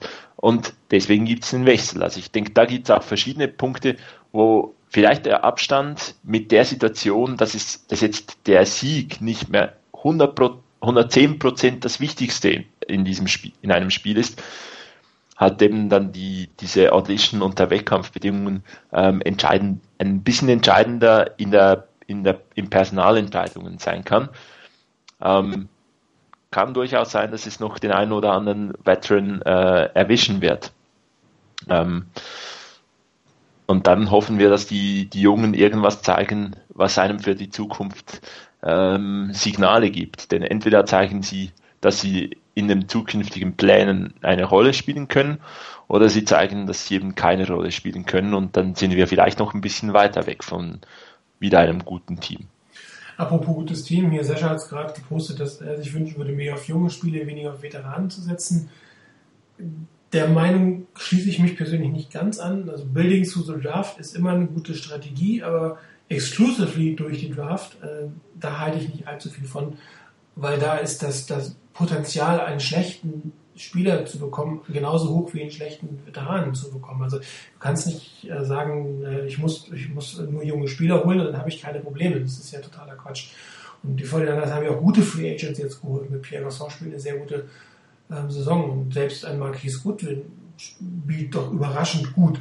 Und ich glaube, du kannst, wenn du wirklich Erfolg haben willst, nicht komplett auf den einen oder anderen Veteranen verzichten, weil du ja auch so viel gute Draft-Picks in der Liga nicht haben kannst. Ich meine, jede Draft kommt, du kommst mit drei, maximal vier wirklich guten Spielern raus. Der Rest ist, ähm, wie soll ich sagen, es ist dann entweder äh, Backup-Potenzial oder macht das Roster nicht. Und ähm, auch mit dem First Round oder Second Round Pick gehst du irgendwann mal daneben und das wird auch Lynch und, und Shanahan irgendwann passieren. Und dann wirst du bestimmte Lücken einfach meiner Meinung nach über die Free Agency adressieren müssen. Also entweder weil es in der Draft nichts Gutes gibt, weil du natürlich auch nicht jede Position adressieren kannst und weil du vielleicht auch irgendwann mal dein, deine Erfolgskurve ein bisschen schneller drehen willst. Es geht natürlich jetzt nicht darum, sich, sich mit irgendwie äh, lauter super teuren Veteranen ausschließlich einzudecken, aber dass man zumindest bestimmte Positionen über Veteranen ergänzt, halte ich für durchaus sinnvoll und, und, und eine gute Strategie. Und ehrlich gesagt, die 49ers, denen bleibt auch gar nicht viel anderes übrig, äh, es sei denn, sie möchten Geld verschwenden. Ich meine, du musst die Salary Floor nicht erreichen. Dann zahlst du das Geld einfach hinterher so, ohne einen Spieler dafür zu bezahlen. Was ich persönlich relativ blöd finde. Den bezahle ich lieber einen Spieler und überbezahle vielleicht auch den um, um etwas ähm, äh, mehr Geld. Äh, aber ich habe zumindest einen Spieler und gebe das Geld nicht einfach so weg. Ja, dann habe ich ja nichts davon.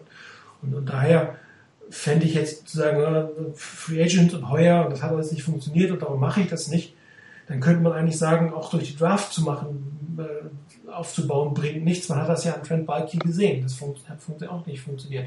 Wir sind ein Team, das daraus so steht, wie es ist, weil es hauptsächlich über schlecht, schlechte Drafts zusammengebaut wurde. Und du kannst natürlich nicht sagen, das wird sich jetzt ändern mit den neuen, dass, dass wir nur noch gut draften. Die jetzige Draft sieht gar nicht so schlecht aus, aber das heißt ja nicht, dass das immer so sein wird und dass sich das auch bestätigt. Also eine Ergänzung von dem einen oder anderen Spieler. Oder wenn wir jetzt wirklich in die Zukunft gucken, wenn du jetzt zum Beispiel sagst, besser ist es nicht, also mit dem kann ich nicht und ich möchte eigentlich keinen oder die Fortinanders draften nicht hoch genug, um, um einen der drei Top-Quarterbacks zu bekommen und möchten nicht viel dafür traden. Oder aber sie sehen keinen der Quarterbacks als geeignet und die möchten lieber einen Free Agent haben, dann kannst du sagen, okay, dann zahle ich halt einen Quarterback Free Agent, der kostet dann die 25 Millionen. Das kostet mein äh, Nummer 1 Overall Quarterback, wenn er sich durchsetzt, auch irgendwann, den zahle ich dann irgendwann 30, 35 Millionen, wenn der so weit ist, weil dann die Gehälter wieder gestiegen sind. Das ist irgendwann dann Jacke wie Hose. Dafür nutze ich halt diesen Draft-Pick entweder überbezahlt ein anderes Team für einen hohen Pick, um einen Quarterback zu holen, womit ich viel draus machen kann, was machen kann. Oder ich adressiere eine andere Position, weil ich dann halt die Quarterback-Position über einen Free Agent äh, gemacht habe. Oder aber ich sage, okay, ich hole mir einen Top-Cornerback und noch einen super O-Liner über die Free Agency, damit mein junger Quarterback, den ich jetzt in der Draft hole, gestützt wird. Aber jetzt sagen, ich hole nur junge Spieler, ich mache es nur über junge, das weiß ich nicht. Aber gerade Spieler, die so vom zweiten Vertrag stehen, also die vier, fünf Jahre in der Liga sind und bis dahin schon gezeigt haben, was sie können, da halte ich das Risiko ja auch für gering. Heuer ist für mich jetzt ein schlechtes Beispiel. Es war ein Journeyman, der, der genauso jetzt spielt, wie er vorher gespielt hat. Er hat in Chicago jetzt besser gespielt als bei uns, aber da war halt die Erwartungshaltung nur begrenzt. Aber wenn du mit, mit anderen Free Agents ins Rennen gehst, da hast du natürlich auch eine ganz andere Erwartungshaltung oder ein ganz anderes Potenzial, was dahinter steckt. Und darum will ich diese Strategie nur über die Draft und nur junge Spieler, die du dann auch irgendwann natürlich teuer bezahlen musst, wenn sie sich, ne, irgendwann werden deine eigenen Free Agents, sind ja eigentlich auch Free Agents, die vorher schon bei dir waren. Das wird dann auch immer alles teurer. Und ich sehe nicht den großen Unterschied, ob ich jetzt unbedingt äh, den zweiten Vertrag einem eigenen Spieler geben muss oder ob ich einen guten vom Markt hole. Das ist für mich kein großer Unterschied. Auch von den Kosten ist das kein Unterschied. Ja gut, beim eigenen Spieler kannst du natürlich früher äh, verhandeln und dann Klar. vielleicht bist du nicht im Bieterwettstreit äh, später. Und ich glaube, der Punkt, dass man eigene Spieler jetzt hätte, die diesen Salary Cap ähm, für, für die dieser Salary Cap äh, verwendet werden sollte, ähm, das ist die 2012er Draft. Ähm, und von ja, das war ein ziemlicher ja, das war eine ziemliche Scheißdraft von, von Trent Balky, um das so zu sagen. Ähm, und die Spieler fehlen jetzt natürlich auch. Das wären jetzt fünf Jahres äh, Veterans. Das wären jetzt äh, Spieler, die den zweiten Vertrag hätten. Da hätten wir nicht so wahnsinnig viel Salary Cap und wenn von denen Leistung kommen würde, dann wird es deutlich äh, angenehmer und besser aussehen in, in, unserem, in unserer Mannschaft. Und ich glaube, das ist schon so ein Stück weit ähm, komisch. Und ich laufe nicht mehr rum, also naja, ich sitze immer noch so da wie vorhin.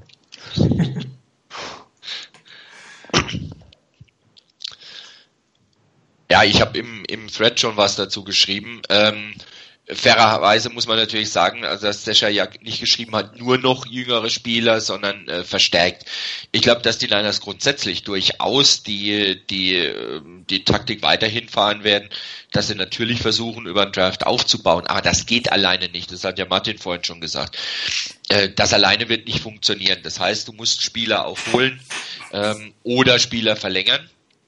Und wenn du halt Free Agents von außen holst, du hast immer die, die Gefahr, du hast immer die Gefahr, dass bei denen, die du holst, dass du mal daneben liegst. Das ist genau wie bei Draft Picks. Das Einzige, was du halt hast, bei denen, die du als Free Agent holst, ähm, dass du von denen in der NFL schon mehr gesehen hast. Aber wie wir es auch vorhin zum Beispiel beim Thema Heuer hatten, ähm, waren diese Pässe beim Third Down die zu kurz waren, war das in diesem Play angesagt als erster Read dahin zu spielen? War das die Entscheidung von Heuer?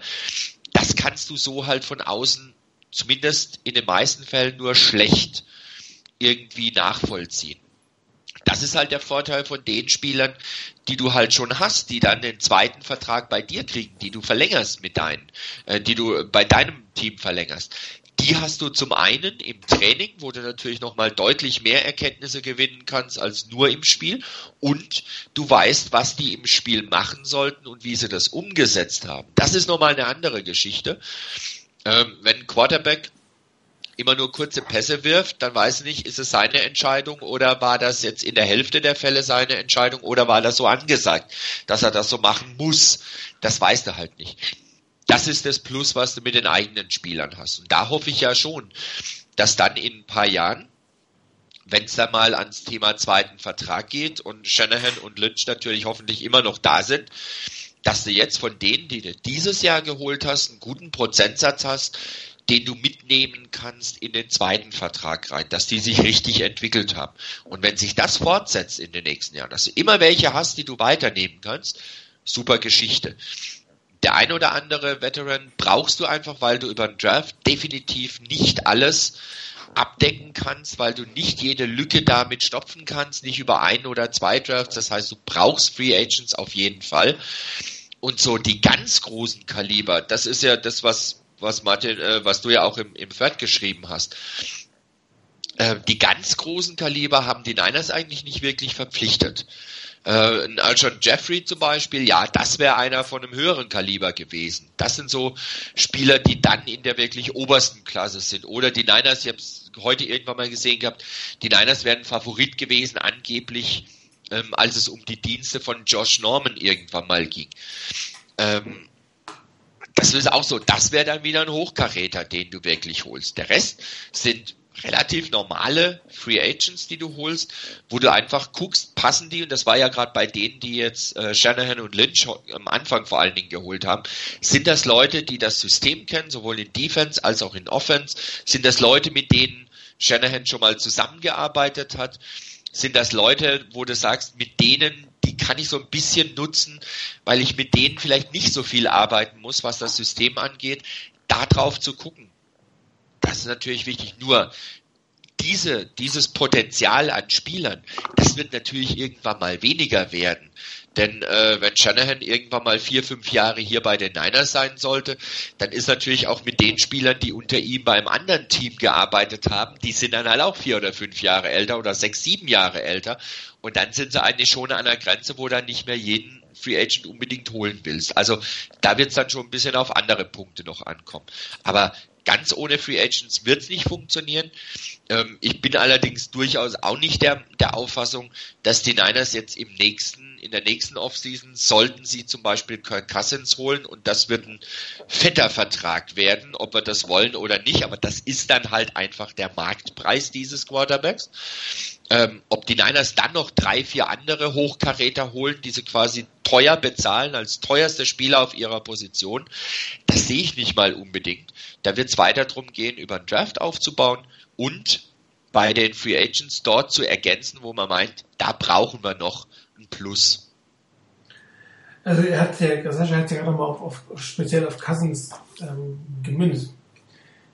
Also ich persönlich könnte mit Cousins ehrlich gesagt ganz gut leben. Also er, hat, er ist jetzt kein Top 5 Quarterback, aber er sicherlich ein Top 10 Quarterback und das haben, damit kannst du schon mal einen Super Bowl gewinnen. Und er ist ein System Quarterback, der das kennt und der auch wirklich einige Stärken hat. Er ist natürlich jetzt kein sehr spektakulärer Quarterback. Klar, das, also wenn man das mit Colin Kaepernick vergleicht, ist er eigentlich eher langweilig. Aber es geht ja darum, dass, dass du ein bestimmtes Spiel aufs Feld bringst. Und ähm, ich habe ja schon gesagt, die Quarterback, die Entscheidung, wer dein Quarterback ist der Zukunft, die kannst du nicht in der Zukunft, äh, also lang, lang, in der, Zukunft fällen, die musst du jetzt irgendwann fällen. Meiner Meinung nach müsstest du sie jetzt in der Offseason 2018 fallen. Und da, gesagt, deine Optionen sind einfach limitiert. Und wenn man jetzt davon ausgeht, dass man sagt, besser ist es nicht, ja, er hat, warum auch immer, sich nicht weit genug entwickelt, nicht genug gezeigt oder ist wirklich, hat wirklich scheiße gespielt am Ende der Saison, das wissen wir ja alle nicht. Und wir brauchen eine Option, dann gibt es halt die Option, gibt es einen Free Agent oder gibt es einen, einen hohen Draft-Pick. Und der hohe Draft-Pick ist im Prinzip mit viel mehr Risiko logischerweise verbunden als ein, ein, ein Veteran, den, du, den sogar der Coach schon kennt und der über Jahre lang einen gewissen Erfolg gemacht hat. Dass ein Quarterback teuer ist, das sollte meiner Meinung nach kein Hinderungsgrund. Das ist nun mal so in dieser Liga. Und auch der Quarterback, den du draftst, ich habe gesagt, der wird dann, wenn er seinen, seinen zweiten Vertrag unterschreibt, wenn er nach drei Jahren gut ist, dann kriegt er 30, 35 Millionen. Also das, das, das ist nun mal so auf dieser Position. Das wird man, irgendwann wird man diese Summen bezahlen müssen. Und irgendwann müssen die Vorhinein haben, um dieses Geld auszugeben. Und wenn du dann sagst, hier, ein Rosen, ein Allen, ein Mayfield, ein, ähm, ein Danat, entweder kommen sie nicht raus aus dem College, das kommt dann noch dazu. Also sowohl ein Rosen als auch ein Danat, als auch ein Josh Allen können nächstes Jahr noch im College spielen. Danach sogar noch zwei Jahre. Also weiß nicht mehr, ob die Klasse rauskommt. Ich weiß nicht, ob Baker Mayfield ist, glaube ich, Senior, also der kommt in die Draft. Ne? Aber so, und dann, was, dann, dann musst du irgendwann eine Entscheidung fällen. Und wenn du die Chance hast, einen Quarterback zu bekommen, von dem du als Coach glaubst, der ist gut, dann zahlst du ihm das, was der Markt nun mal hergibt. Ob einem das jetzt gefällt oder nicht. Der Markt für Nummer 1 Quarterbacks ist irgendwo 22, 23, 27, 30 Millionen. Irgendwo da landest du nun mal. Also sind die Verträge, die letzte Zeit unterschrieben sind. Und, und du brauchst diese Position. Du musst sie einfach adäquat besetzen. Und die Fortinanders müssen sie bald adäquat besetzen, damit die jungen Spieler, die sie jetzt holen, sich mit diesem Quarterback entwickeln und nicht schon wieder weg sind, wenn du deinen, deinen Quarterback hast. Ja, das, das, das überholt sich dann irgendwann. Sonst, sonst hast du versch- für, für viele Spieler verschwendete Jahre, wenn du nicht die entsprechenden Bausteine relativ zügig zu. Klar, du kannst es nicht in einem Jahr machen, wahrscheinlich nicht in zwei. Aber in drei Jahren solltest du die wichtigsten Bausteine da haben und dann nur noch ergänzen. Und der Quarterback ist nun mal der wichtigste Baustein. Und wenn, wenn du sagst, es ist, es ist ein Free Agent, es ist ein Kurt Cousins, dann soll er auch das verdienen, was, was der Markt hergibt. Und dann kann ich mit dem Draft-Pick, den ich deswegen einspare, ganz andere tolle Sachen machen, die mir vielleicht viel mehr bringen, äh, die einen höheren Potenzial. Und wenn man, wenn man, wenn, wenn es besser ist, oder wenn, wenn man sagt, es ist eine gute Chance, dass besser es wird, dann macht es man natürlich nicht. Dann wäre das natürlich Unsinn. Dann kann ich sowohl das Geld als auch den Draft-Pick in andere Sachen investieren. Aber auf bestimmten Positionen irgendwann mal teure Free Agents zu holen, ob es jetzt ein Wide Receiver ist, ein Offense-Line-Spieler, ähm, Quarterback, Cornerbacks, kosten halt viel Geld. Pass Rusher. Gute Spieler auf diesen Positionen kosten viel Geld und das muss man dann auch irgendwann mal dazu packen. Man muss man auch bereit sein auszugeben. Das Geld ist ja auch da. Ist ja nicht so, dass es eng ist. Also kurz noch zu dem, weil Sascha gerade geschrieben hat, in Sachen geringeres Risiko mit dem Veteran Quarterback möchte ich nur mal kurz an Osweiler erinnern. Ja, natürlich gibt es solche Beispiele und nicht jeder Veteran Quarterback, den du geholt, den irgendein Team geholt hat, wo, wo sich wirklich was davon versprochen hat, ist wirklich positiv gelaufen. Natürlich nicht. Aber die Saints haben Drew Brees bekommen. Ähm, die Chiefs sind, glaube ich, mit Alex Smith auch nicht wirklich unglücklich. Also das sind schon mal zwei Beispiele in die andere Richtung. Und die andere Frage ist natürlich auch immer die, was für einen Quarterback kriegst du denn in der Free Agency?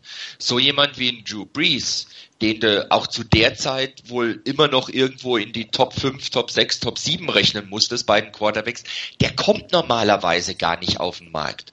Das heißt, wenn du jetzt einen, einen Quarterback wie Kirk Cousins, falls er auf den Markt kommt, weil also mittlerweile glaube ich fast dran, dass die, die Redskins, wenn sie sich nicht einigen können, vielleicht doch nochmal einen Franchise-Tag ziehen. Aber falls er auf den Markt kommt, er gehört, glaube ich, in den, bei den Quarterbacks in der NFL schon irgendwo in die Top 10. Nicht unbedingt in die Top 5, aber in die Top 10. Äh, Top 12 gehört er auf jeden Fall wohl mit rein. Da würde ich ihn auf jeden Fall auch irgendwo einstufen. Und so ein Quarterback kommt selten auf den Markt. Und da war Osweiler definitiv niemals. Zumal dazu gehört, dass Osweiler gar nicht so viel Starting-Erfahrung hatte wie Cousins. Und was noch dazu kommt, ähm, Shanahan kennt Cousins schon. Der weiß zumindest mal einiges über ihn. Und ähm, wenn Shanahan sagt, das ist ein Quarterback, den, der in mein System passt, der von seinen ganzen Anlagen her hier wirklich reinpassen kann, dann würde ich sagen, dann verringert das das Risiko. Du hast nie eine Garantie. Es kann sein, dass der im ersten Training sich das Kreuzband reißt. Das ist alles möglich. Vielleicht im ersten Saisonspiel Schulterverletzung, Karriereende. Das weißt du nie. Und wie er sich in der neuen Umgebung mit dem neuen Team dann zurechtfindet, auch da hast du immer Unsicherheiten dabei. Aber das, es ist ja nie die Rede davon, dass du beim Free Agent Quarterback null Risiko hast. Nur es ist insgesamt, glaube ich, ein Stück weit geringer als beim Rookie Quarterback, bei dem du überhaupt keine Ahnung hast, wie der in der NFL dann wirklich funktionieren wird. Du kannst nur Mutmaßungen anstellen, aber du, der hat noch keinen einzigen Snap in der NFL gemacht. Und diese Erfahrungswerte hast du zumindest mal bei Cousins zum Beispiel. Fällt ja gleich Paxton Lynch ein. Ich meine, gleiches Team. Ne? Erst verpflichten sie, draften den Brock Osweiler, Richtig. werden ihn dann los. Ja? Ich meine, Osweiler ist ja auch über die Broncos. In, die, ich meine, die, haben, die Broncos haben ihn nicht verpflichtet, ist ja schon so, aber haben dann Paxton Lynch gedraftet, ja? von dem auch keiner weiß, ob der jemals spielen will. Jamarcus Russell oder sonst was. Also Quarterbacks, die, die in der First oder Second Round gedraftet wurden, gibt es Bust en masse. Und natürlich gibt es auch ähm, äh, Free Agent Quarterbacks, die Busts werden. Aber du kannst natürlich einen Brock Osweiler von vornherein nicht mit Kirk Cousins vergleichen. Das ist eine völlig andere Qualität. Osweiler war Backup von, von Peyton Manning und hat ein bisschen gespielt und hat dann irgendwie, wie auch immer, einen Vertrag bekommen. Kirk Cousins spielt seit Jahren als Starter bei den, bei den Washington Redskins. Das ist, das sind, der, der Vergleich, sorry, das ist nicht mehr Äpfel mit Birnen, das ist irgendwie Äpfel mit Gras. Also das, das passt einfach nicht zusammen. Das sind keine, keine adäquaten Vergleiche. Wenn, wenn, wenn man jetzt Cousins nicht nimmt wegen Osweiler oder wegen Euer, das sind einfach verschiedene Quarterback-Klassen, die da miteinander verglichen werden. Und Free Agent Quarterbacks, die ein Bust geworden sind, Top Agent, das heißt es gibt kaum gute Quarterbacks, die als Free Agent wechseln und davon ein Bust wenig, gibt es ganz wenig. Ich meine, ich, Kurt Cousins ist nicht der Top-Quarterback der Liga, das ist völlig klar. Aber er ist ein Quarterback, der gut genug ist, dass du mit einem Coach wie Kyle Shanahan, mit einem guten Team einen Super Bowl gewinnen kannst. Und mehr, will, mehr können wir nicht verlangen. Äh, wenn wir einen Aaron Rodgers kriegen, gerne Tom Brady hätte ich auch gern genommen. Wenn du Sam Rosen, äh, wenn du Josh Rosen draftest und der dann das wird, ja, weißt du aber auch im Endeffekt nicht. Aber wenn du einen Quarterback hast, über den, der ins System passt, von dem du eine bestimmte konstante Leistung erwarten kannst, mit dem kannst du auch einen Super Bowl gewinnen. Und ich glaube, das ist das Ziel, was es sein soll. Du willst ja nicht, das Ziel kann nicht sein, ein Top-Quarterback zu haben, sondern ein Top-Team in Summe. Ja. Und da gehört halt ein, ein Quarterback mit einer gewissen Qualität dazu. Von dem glaube ich, dass Kurt Cousins das sein kann. Ob es besser sein kann, wissen wir alle nicht. Und ein, von einem, einem Rookie-Quarterback aus der Draft kannst du es noch weniger wissen. Also ist, da weißt du es noch weniger, kannst du es noch weniger einschätzen. Ich meine, die letzten Quarterbacks, die gedraftet wurden, da sind ja durchaus durch Potenziale mit dabei. Ich meine, Deshaun Watson sieht ganz gut aus, Jared Goff sieht dieses Jahr ganz gut aus, Carson Wentz sieht ganz gut aus, ähm, Jameis Winston sieht ganz gut aus, Mariota okay, könnte besser sein, aber viele hohe Quarterbacks der letzten Jahre sind ja durchaus auch was geworden, muss man ja auch sagen. Also das muss man fairerweise sagen. Ja, Aber wie gesagt, du weißt ja nicht mal, welche Quarterbacks dieses Jahr in die Draft gehen. Und die, die top gerateten Quarterbacks sind definitiv nicht Seniors. Also die können definitiv nochmal ins, ins College zurückgehen. Also weißt du gar nicht, ob du so eine so gute Draftklasse hast. Dann bist du vielleicht sogar gezwungen, einen Free Agent zu nehmen oder in, der zweiten Reihe zu gehen. Aber das ist halt ein Thema, was ich gerne für das Team vermeiden würde, dass man einen Quarterback nimmt oder nochmal hat, von dem man eigentlich weiß, dass es nicht ist. Ne? Du kannst, von dem, den du nimmst, weißt du auch, also, ne, von dem du bewusst bist, nee, den, den, ich muss den irgendwann ersetzen. Bei einem, den du jetzt austestest, weißt du es auch nicht, aber da gehst du nicht mit dem reinen Mindset rein, okay, ich ersetze den irgendwann. Bei Heuer wusste man, dass man ihn ersetzt. Wenn man jetzt mit Heuer oder Bessert weitermacht und weiß im Vorhinein, ich werde die ersetzen, das ist eigentlich ein Weg, den ich, den ich nicht gut finden würde für die die. Ich würde gerne nächste Offseason einen Quarterback haben, von dem du ausgehst, dass er über Jahre dein Quarterback ist. Klar, schiefgehen kann das immer. Übrigens ganz nebenbei, nur so zwischendurch, Logan Paulson ist wieder ein Niner. Ah, das ging ja schnell. Ja, Dann, dann fehlt ihm nicht Zwei mal Tage ein, gedauert. ein Gamecheck. ja, hat nur zwei Tage gedauert. Eieiei. Da muss man nochmal gucken, wie das mit dem ganzen einen Vertrag. Wahrscheinlich hat er den gleichen Vertrag unterschrieben, also mit den gleichen Konditionen. Das heißt, das Dead Money fällt auch wieder. Ja, interessant. Mal gucken. Viel Spaß dabei. Genau, werde ich dann morgen ja sehen. So, Baker Mayfield, Senior. Also der geht. Äh, er ist ein Redshirt Senior. Das heißt. Nee, der ist definitiv geht in die Draft. Der hat keine College Eligibility mehr. Okay. Naja, wir werden sehen. Ba- Baker Mayfield geht in die Draft. Das ist sein viertes Jahr. Er hat ein Jahr ausgesetzt, wahrscheinlich ein medizinisches Redshirt in 2014. Ja, Also der geht in die Draft, aber der hat zum Beispiel so ein paar Off-Season-Probleme. Der ist mal verhaftet worden, also Kram. Ähm, Also der ist jetzt, was das Ganze, äh, ähm, hm, die Intangibles, man so schön sagt, nicht so wirklich toll. Auch das musst du ja mit berücksichtigen, wenn er sportlich sehr gut ist, aber er hat äh, Probleme zwischen den Ohren. Kommt ja auch nochmal mit dazu. Ich sag nur, wie heißt er von den Cleveland Browns? Man Johnny Manziel. Ja. Ja, ich glaube, es gibt da halt Punkte, die du relativ gut erkennen kannst, wo du dann irgendwo ähm, auch eine Beurteilung über äh, den General Manager und den Head Coach äh, kriegst.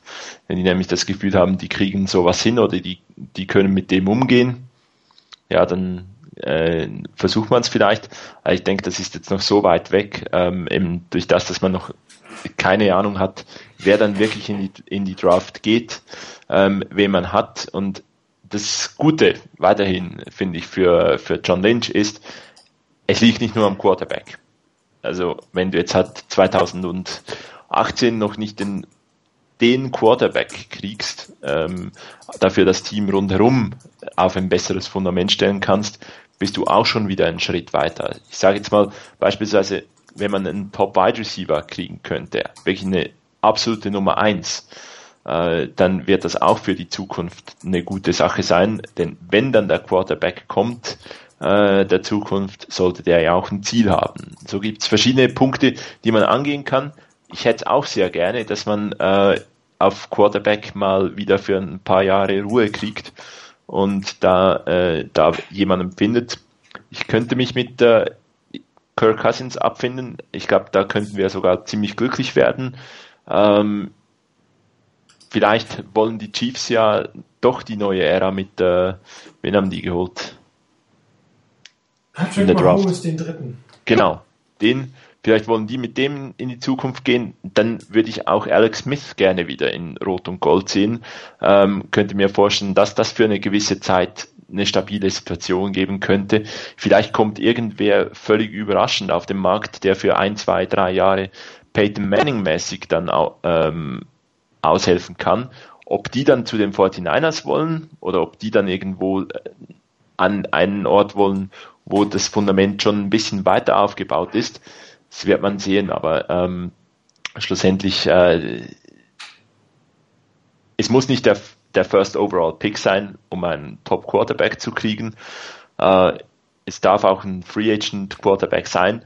Dass das teuer wird, das ist klar. Ähm, aber das ist halt die heutige NFL. Da, da musst du das auf den Tisch legen. Es ist eine wichtige Position, darf es aber nicht nur auf, der, auf den Quarterback reduzieren und sagen, das muss man jetzt ändern. Ich glaube, da, dafür haben die 49ers noch genug, genug äh, Needs und da kann John Lynch sicherlich auch in der Draft ähm, ganz viele Wege gehen, um das Team zu verbessern.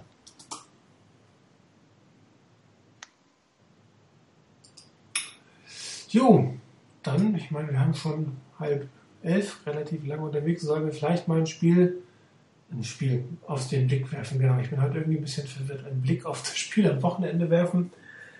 Der äh, Lieblingsgegner der 49ers kommt, ähm, irgendjemand hat geschrieben, es ist wahrscheinlich ein Auswärtsspiel für die 49ers, was ich tatsächlich, ehrlich gesagt, ein bisschen befürchte, dass relativ viel Blau in dem Stadion zu sehen sein wird.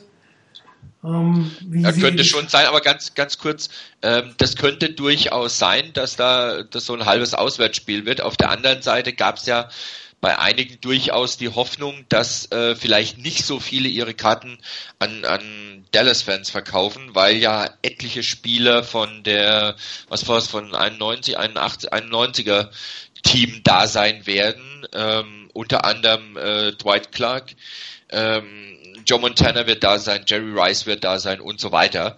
Äh, da wird es auch ein Rahmenprogramm geben in der Richtung, weil ja ähm, Dwight Clark auch erkrankt ist äh, einer, einer schweren Krankheit und da geht's auch ein Stück weit darum und da gab's dann auch so ein, irgendwo habe ich gelesen, so einen Aufruf, hey, verkauft eure Tickets nicht an Dallas-Fans, sondern kommt selber, das ist die Chance, so viele Spieler von dem damaligen Super Bowl-Team zu haben in einem Stadion, das habt ihr so schnell nicht wieder. Ich bin gespannt, ob's wirkt. Ich glaube persönlich nicht dran, dass es eine, eine große Auswirkung hat, aber äh, die Hoffnung stirbt ja zuletzt. Ne? Absolut. Ja, welche Hoffnung, wo wir gerade bei dem Thema sind, hast du denn für Spiel am Wochenende? Ähm, ich jetzt. Ja. Ähm, ich habe die Hoffnung, dass die Niners ähnlich wie in den letzten Spielen zumindest mindestens mal lange Zeit einigermaßen mithalten können. Dass das also kein Shootout wird, dass die Niners hier nicht vom Platz gefegt werden, sondern dass sie zumindest mithalten können. Ich traue den Niners durchaus sogar zu, das Spiel letztendlich doch zu gewinnen. So ganz abwegig finde ich das nicht. Ähm, so wirklich von vorne bis hinten überzeugend fand ich das, was ich bis jetzt von den Cowboys gesehen habe, auch nicht unbedingt. Ähm, Siggy Elliott darf zwar mitspielen, hat aber diese Saison auch einen Schnitt von, glaube ich, äh, was hat er im Moment, lass mich gucken, 3,7 Yards pro Lauf. Das ist jetzt nicht übel, aber alles unter vier ist eigentlich noch erträglich, wenn, wenn das bei den Niners gelingen würde, ihn unter vier Yards zu halten äh, pro Lauf wäre das sicherlich auch nicht so schlecht. Ähm, Doug Prescott ist zwar mit elf Touchdowns und vier Interceptions noch ganz gut unterwegs, hatten allerdings ein Rating auch von 93,1. Das ist auch nicht, nicht schlecht sicherlich, aber so die, der ganz große Bringer wie in der letzten Saison, wo er da wirklich ähm, ja sehr überzeugende Spiele auch hatte, finde ich dieses Jahr nicht. Also er tut sich ein bisschen schwerer damit, so locker, leicht, flockig zu spielen, äh, wie er das letzte Saison gemacht hat. Von daher sehe ich durchaus eine Chance. Ähm, in der Defense der Cowboys muss man wohl mit rechnen, dass Sean Lee wieder spielen kann. Inwieweit er von seiner Verletzung ähm, genesen ist, dass er da jetzt wieder Vollgas geben kann, wird man abwarten müssen.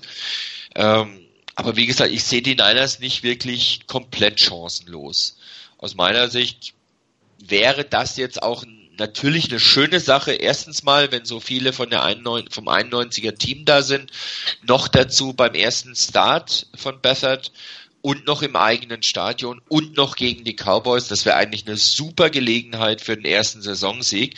Es müssen ja auch nicht fünf oder zehn noch danach folgen. Also ähm, aber so ein Sieg mal zwischendurch und der noch dazu zu Hause gegen die Cowboys, das wäre ja auch was Schönes. Ich tippe im Moment sogar tatsächlich auf plus drei. Na Chris. Ja, ich denke, es wird ein, wieder ein schwieriges Spiel, aber die 49ers haben diese Saison gezeigt, dass sie in, eben in vielen Spielen dabei sein können. Und wenn wir wieder dabei sind, dann haben wir reelle Chancen, auch dass irgendwann mal das Pendel auf unsere Seite ausschlägt. Das ist halt dann nicht äh, unser Kicker ein entscheidendes Field Goal verhaut, sondern dann halt vielleicht der gegnerische Kicker ein entscheidendes Field Goal verhaut.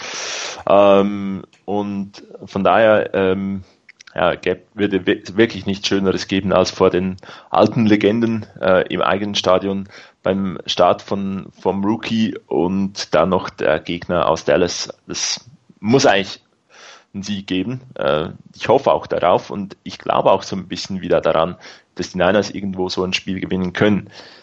Es wäre auch unglaublich wichtig, irgendwie mal ein Spiel zu gewinnen. Ich glaube, dass irgendwo die, die Selbstzweifel oder das noch etwas mehr erzwingen wollen, halt immer größer wird und mit erzwingen geht es meistens eben schlecht. Ein Punkt, der für mich so ein bisschen key to the game ist, sind die First Downs. Ich habe teilweise das Gefühl, die 49ers sind unglaublich oft in sehr, sehr langen dritten Versuchen drin.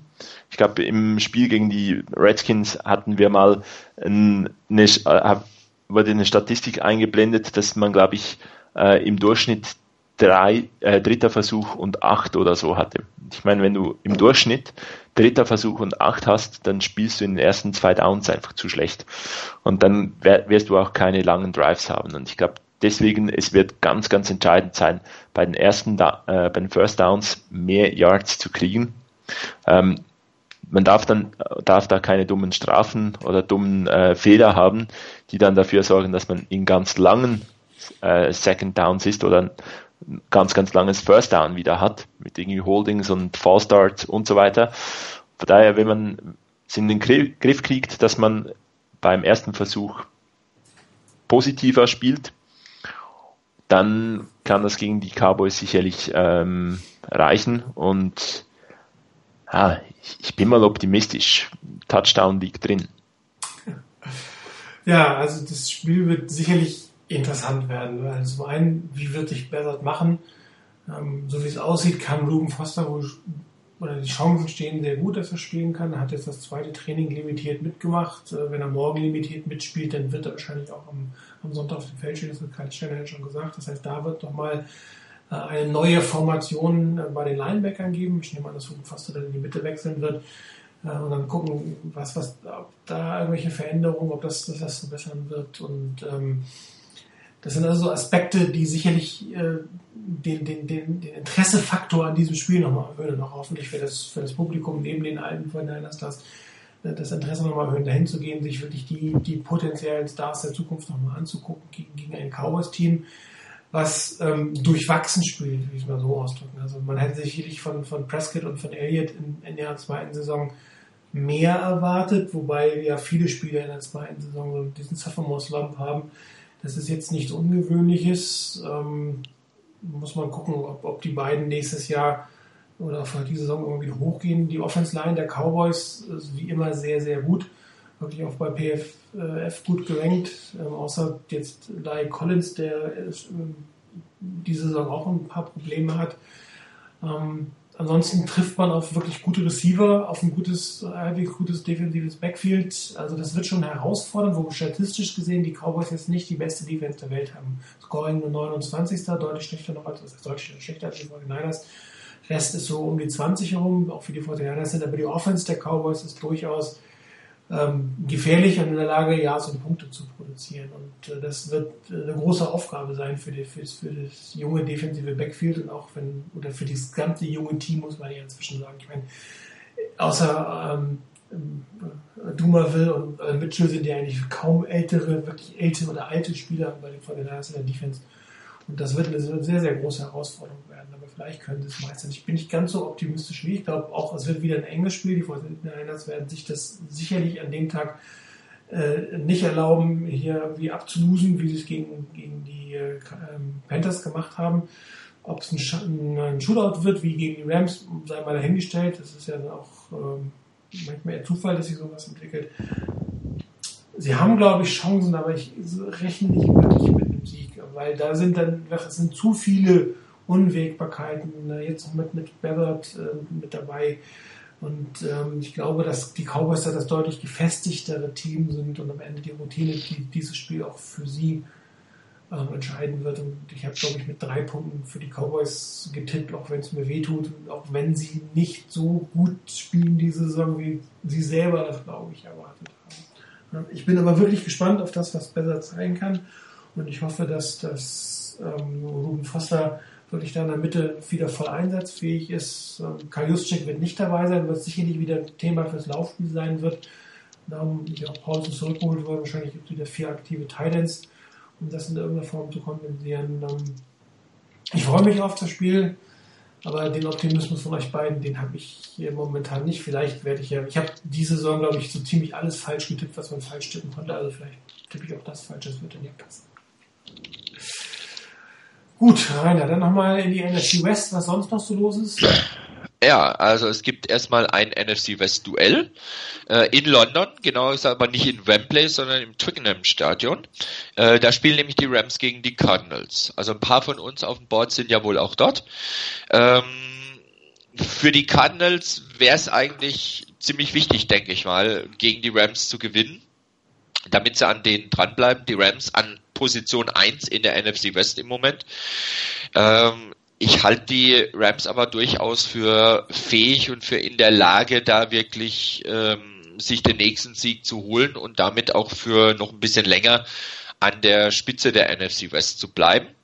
Und äh, die Seahawks, Moment, ich suche die gerade, die spielen bei den Giants. Interessantes Spiel ähm, an der anderen Küste. Aber ein späteres Spiel, ähm, ja, die Giants sind ja auch in einer Situation, in der sie vor der Saison, glaube ich, so keiner gesehen hatte. Ähm, spielen zwar zu Hause, aber ich kann mir es irgendwie nicht vorstellen, dass die Giants in dem Spiel ähm, da noch einen Sieg einfahren, sondern ich gehe eher davon aus, dass hier die Seahawks den Rams auf dem auf der Spur bleiben werden, auf der auf der Fährte bleiben werden und ähm, die beginnende Siegesserie der Giants sofort wieder abwürgen und ihrerseits einen Sieg einfahren. Tja, danke. Dann bleibt noch Chris Game of the Week. Super Bowl Rematch Sunday Night. das nenne ich mal eine Ansage. Genau. Nee, also ähm, es hätte noch ein anderes Spiel gegeben, äh, wenn Aaron Rodgers kein gebrochenes Schlüsselbein gehabt hätte oder hätte, dann wäre sicherlich Drew Brees gegen Aaron Rodgers und die Saints gegen die Packers noch ganz ein spannendes Spiel geworden. Ein Spiel mit dem Potenzial, die 80 oder 90 Punkte, die da die Saints im letzten Spiel mit dem Gegner zusammen aufgestellt hat, haben, äh, zu schlagen. Aber ohne Aaron Rodgers, mal schauen, wie das rauskommt. Aber wenn du natürlich Super Bowl Rematch hast, das wird immer interessant. Das stimmt. Gut, ja, dann danke ich euch beiden fürs Dabeisein, euch draußen fürs Zuhören. Äh, wünsche euch ein schönes Wochenende, ein schönes Spiel gegen die Cowboys und hoffentlich können wir nächsten Donnerstag hier über einen Sieg berichten. Ansonsten äh, sehen wir natürlich auch die Niederlagen. Also bis dann. Ciao.